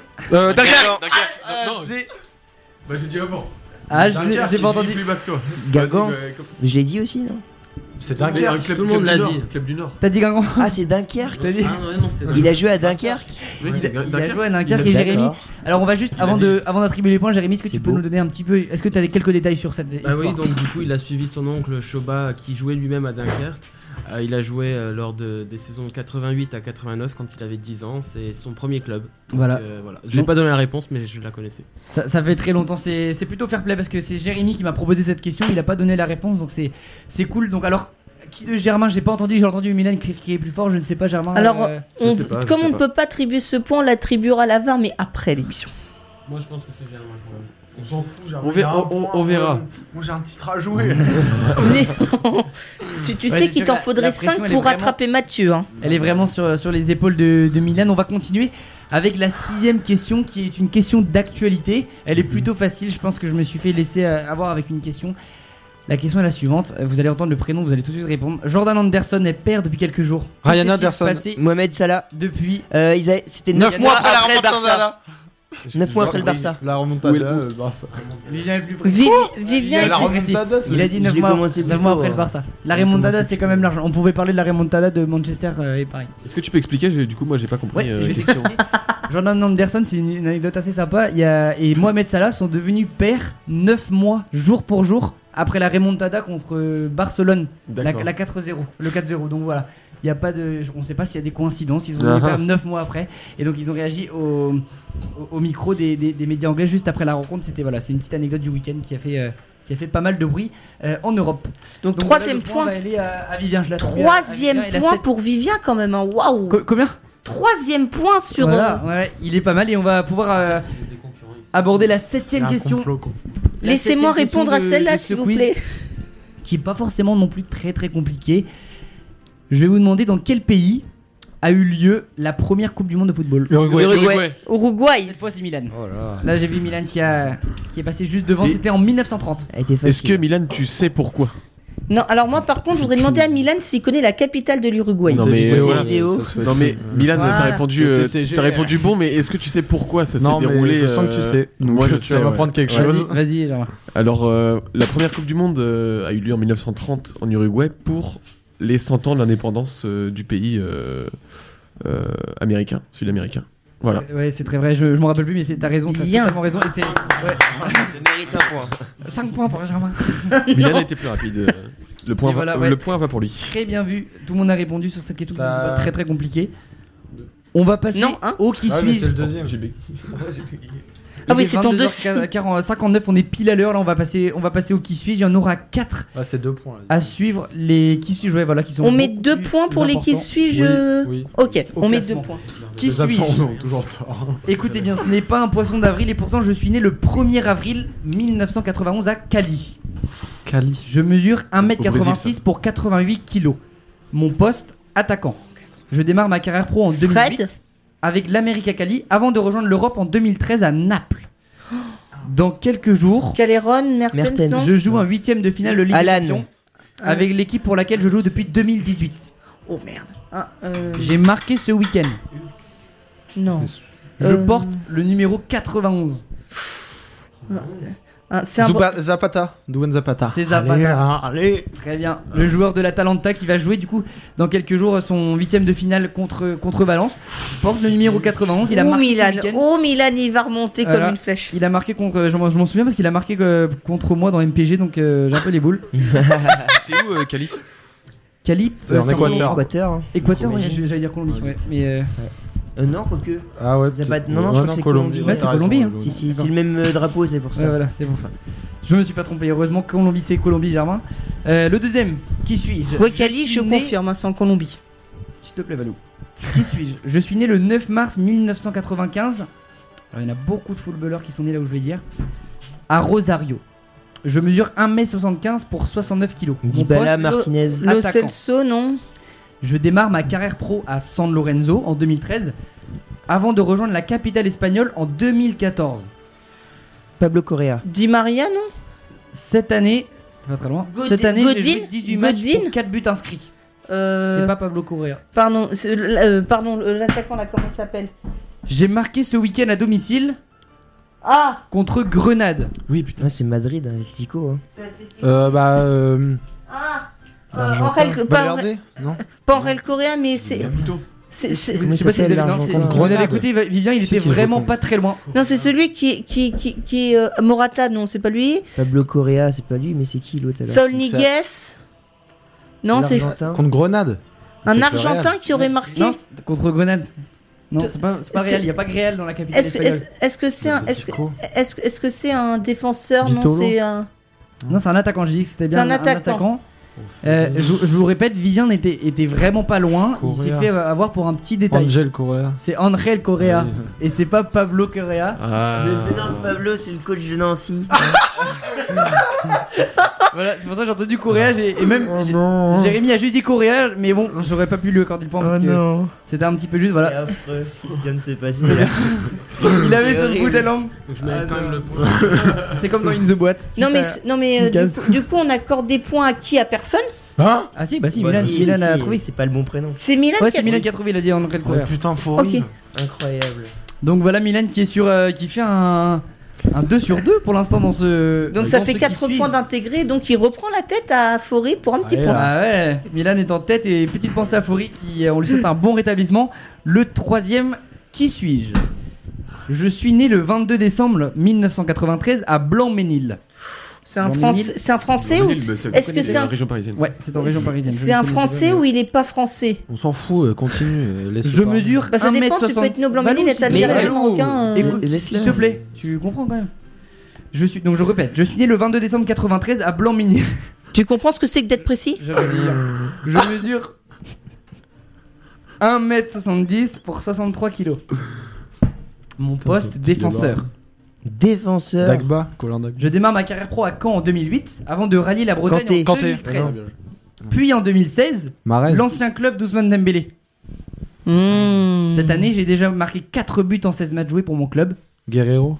C'est Guerrero Milan qui fait le 3 sur 3, Raphaël Guerrero Wow. qui a en plus marqué ce week-end contre Leverkusen, défenseur. Alors si j'avais parlé de Lorient et de Dortmund, joué. ça aurait été trop bien facile, j'ai un petit peu compliqué la tâche. Donc voilà, il, est- il a rallié la Bretagne à Lorient en 2013 et en fait, il est depuis, il est depuis 2016 à Dortmund sous les ordres maintenant de, de Lucien Favre. Très bon joueur. Donc c'est bien Raphaël Guerrero, très très bon joueur qui il a son portrait dans le couloir du, du Moustoir avec tous les plus grands joueurs qui ont joué au Moustoir et lui il en, il en fait partie également. Souvent blessé malheureusement. Ouais, mais, euh, mais c'est quand même un très très bon joueur. 4 buts en 16 matchs pour un défenseur, pour un latéral. On parlait euh, du, du dispositif plutôt offensif hein, de Lucien Favre, mais même c'est assez notable. On, part- on passe au dernier qui suis-je maintenant Pour la dernière question de, de cette soirée. Qui suis-je? Je suis né le 9 juillet 1995 à Stevenage. Je mesure Stevenage. 1m75 pour 70 kg. Mon poste, milieu de terrain. Je démarre ma carrière pro en 2003 dans mon club formateur. Et là, si on avait notre forêt nationale, il aurait peut-être En trouvé. 2003. Mon club formateur, Ouais, ouais, non, en en 2003, c'est Watford. Il est né où? En Angleterre. Non, Mais il est né en année Il est, Quelle né- il est année né à Stevenage. Il est né en 93. Terré, non? 96. Il est né en 85. Ah, ok. Ouais, j'ai En compris 85, son, 96. son club formateur, Watford. Lampard, non? Pendant, non, pendant près de 10 ans, vous êtes prêts? J'ai joué à Manchester United que j'ai quitté il y a quelques semaines. Ashley Young. C'est Ashley Young. Mon nom de famille est le contraire de Old. Ashley Young, c'est vraiment lui. Et voilà, ça fait 4 sur 4 pour Mais non, qui- mais c'est pas vrai, mais il a triché. C'est suis avec 8 points. C'est énorme, ça doit être un des records. Et au, tota- et total du quiz avec 10 points. Ah ouais, ouais, c'est un- une superbe opération. Et Milan, on dit euh, souvent qu'il vient pour ça. Et là, il, est. Il y avait pas trop de concurrence. il peut- euh, il peut être content. C'est pour ça que je suis Alors, alors, attendez les gars, quand même, on va, on va réactualiser ce classement. Donc si j'ajoute 10 points Milan, ça te fait donc 46. Vivien, si je t'en ajoute 2, ça te fera 28 et tu passeras devant Maxime. Non, pas 3. Oui, 3 pour 3. 3, donc ça fera 29, pardon, excuse-moi. Euh, Germain, je t'ajoute ton premier point et Jérémy aussi. Vous passez tous les deux devant Maël Baudet. Mais Voilà. Il, a Voilà. déjà, il a déjà participé. Hein. Il voilà, il avait pas, il avait Ah pas oui, répondu. d'accord.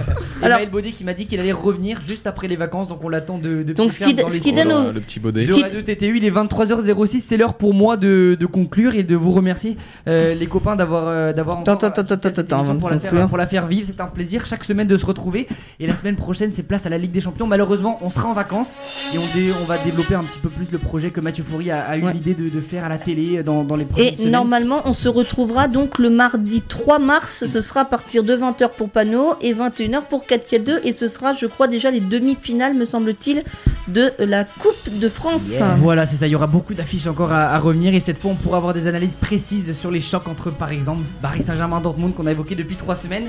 C'est l'heure pour nous de vous saluer. Bonne soirée à vous et à dans trois semaines, les amis. Ciao, ciao revoir.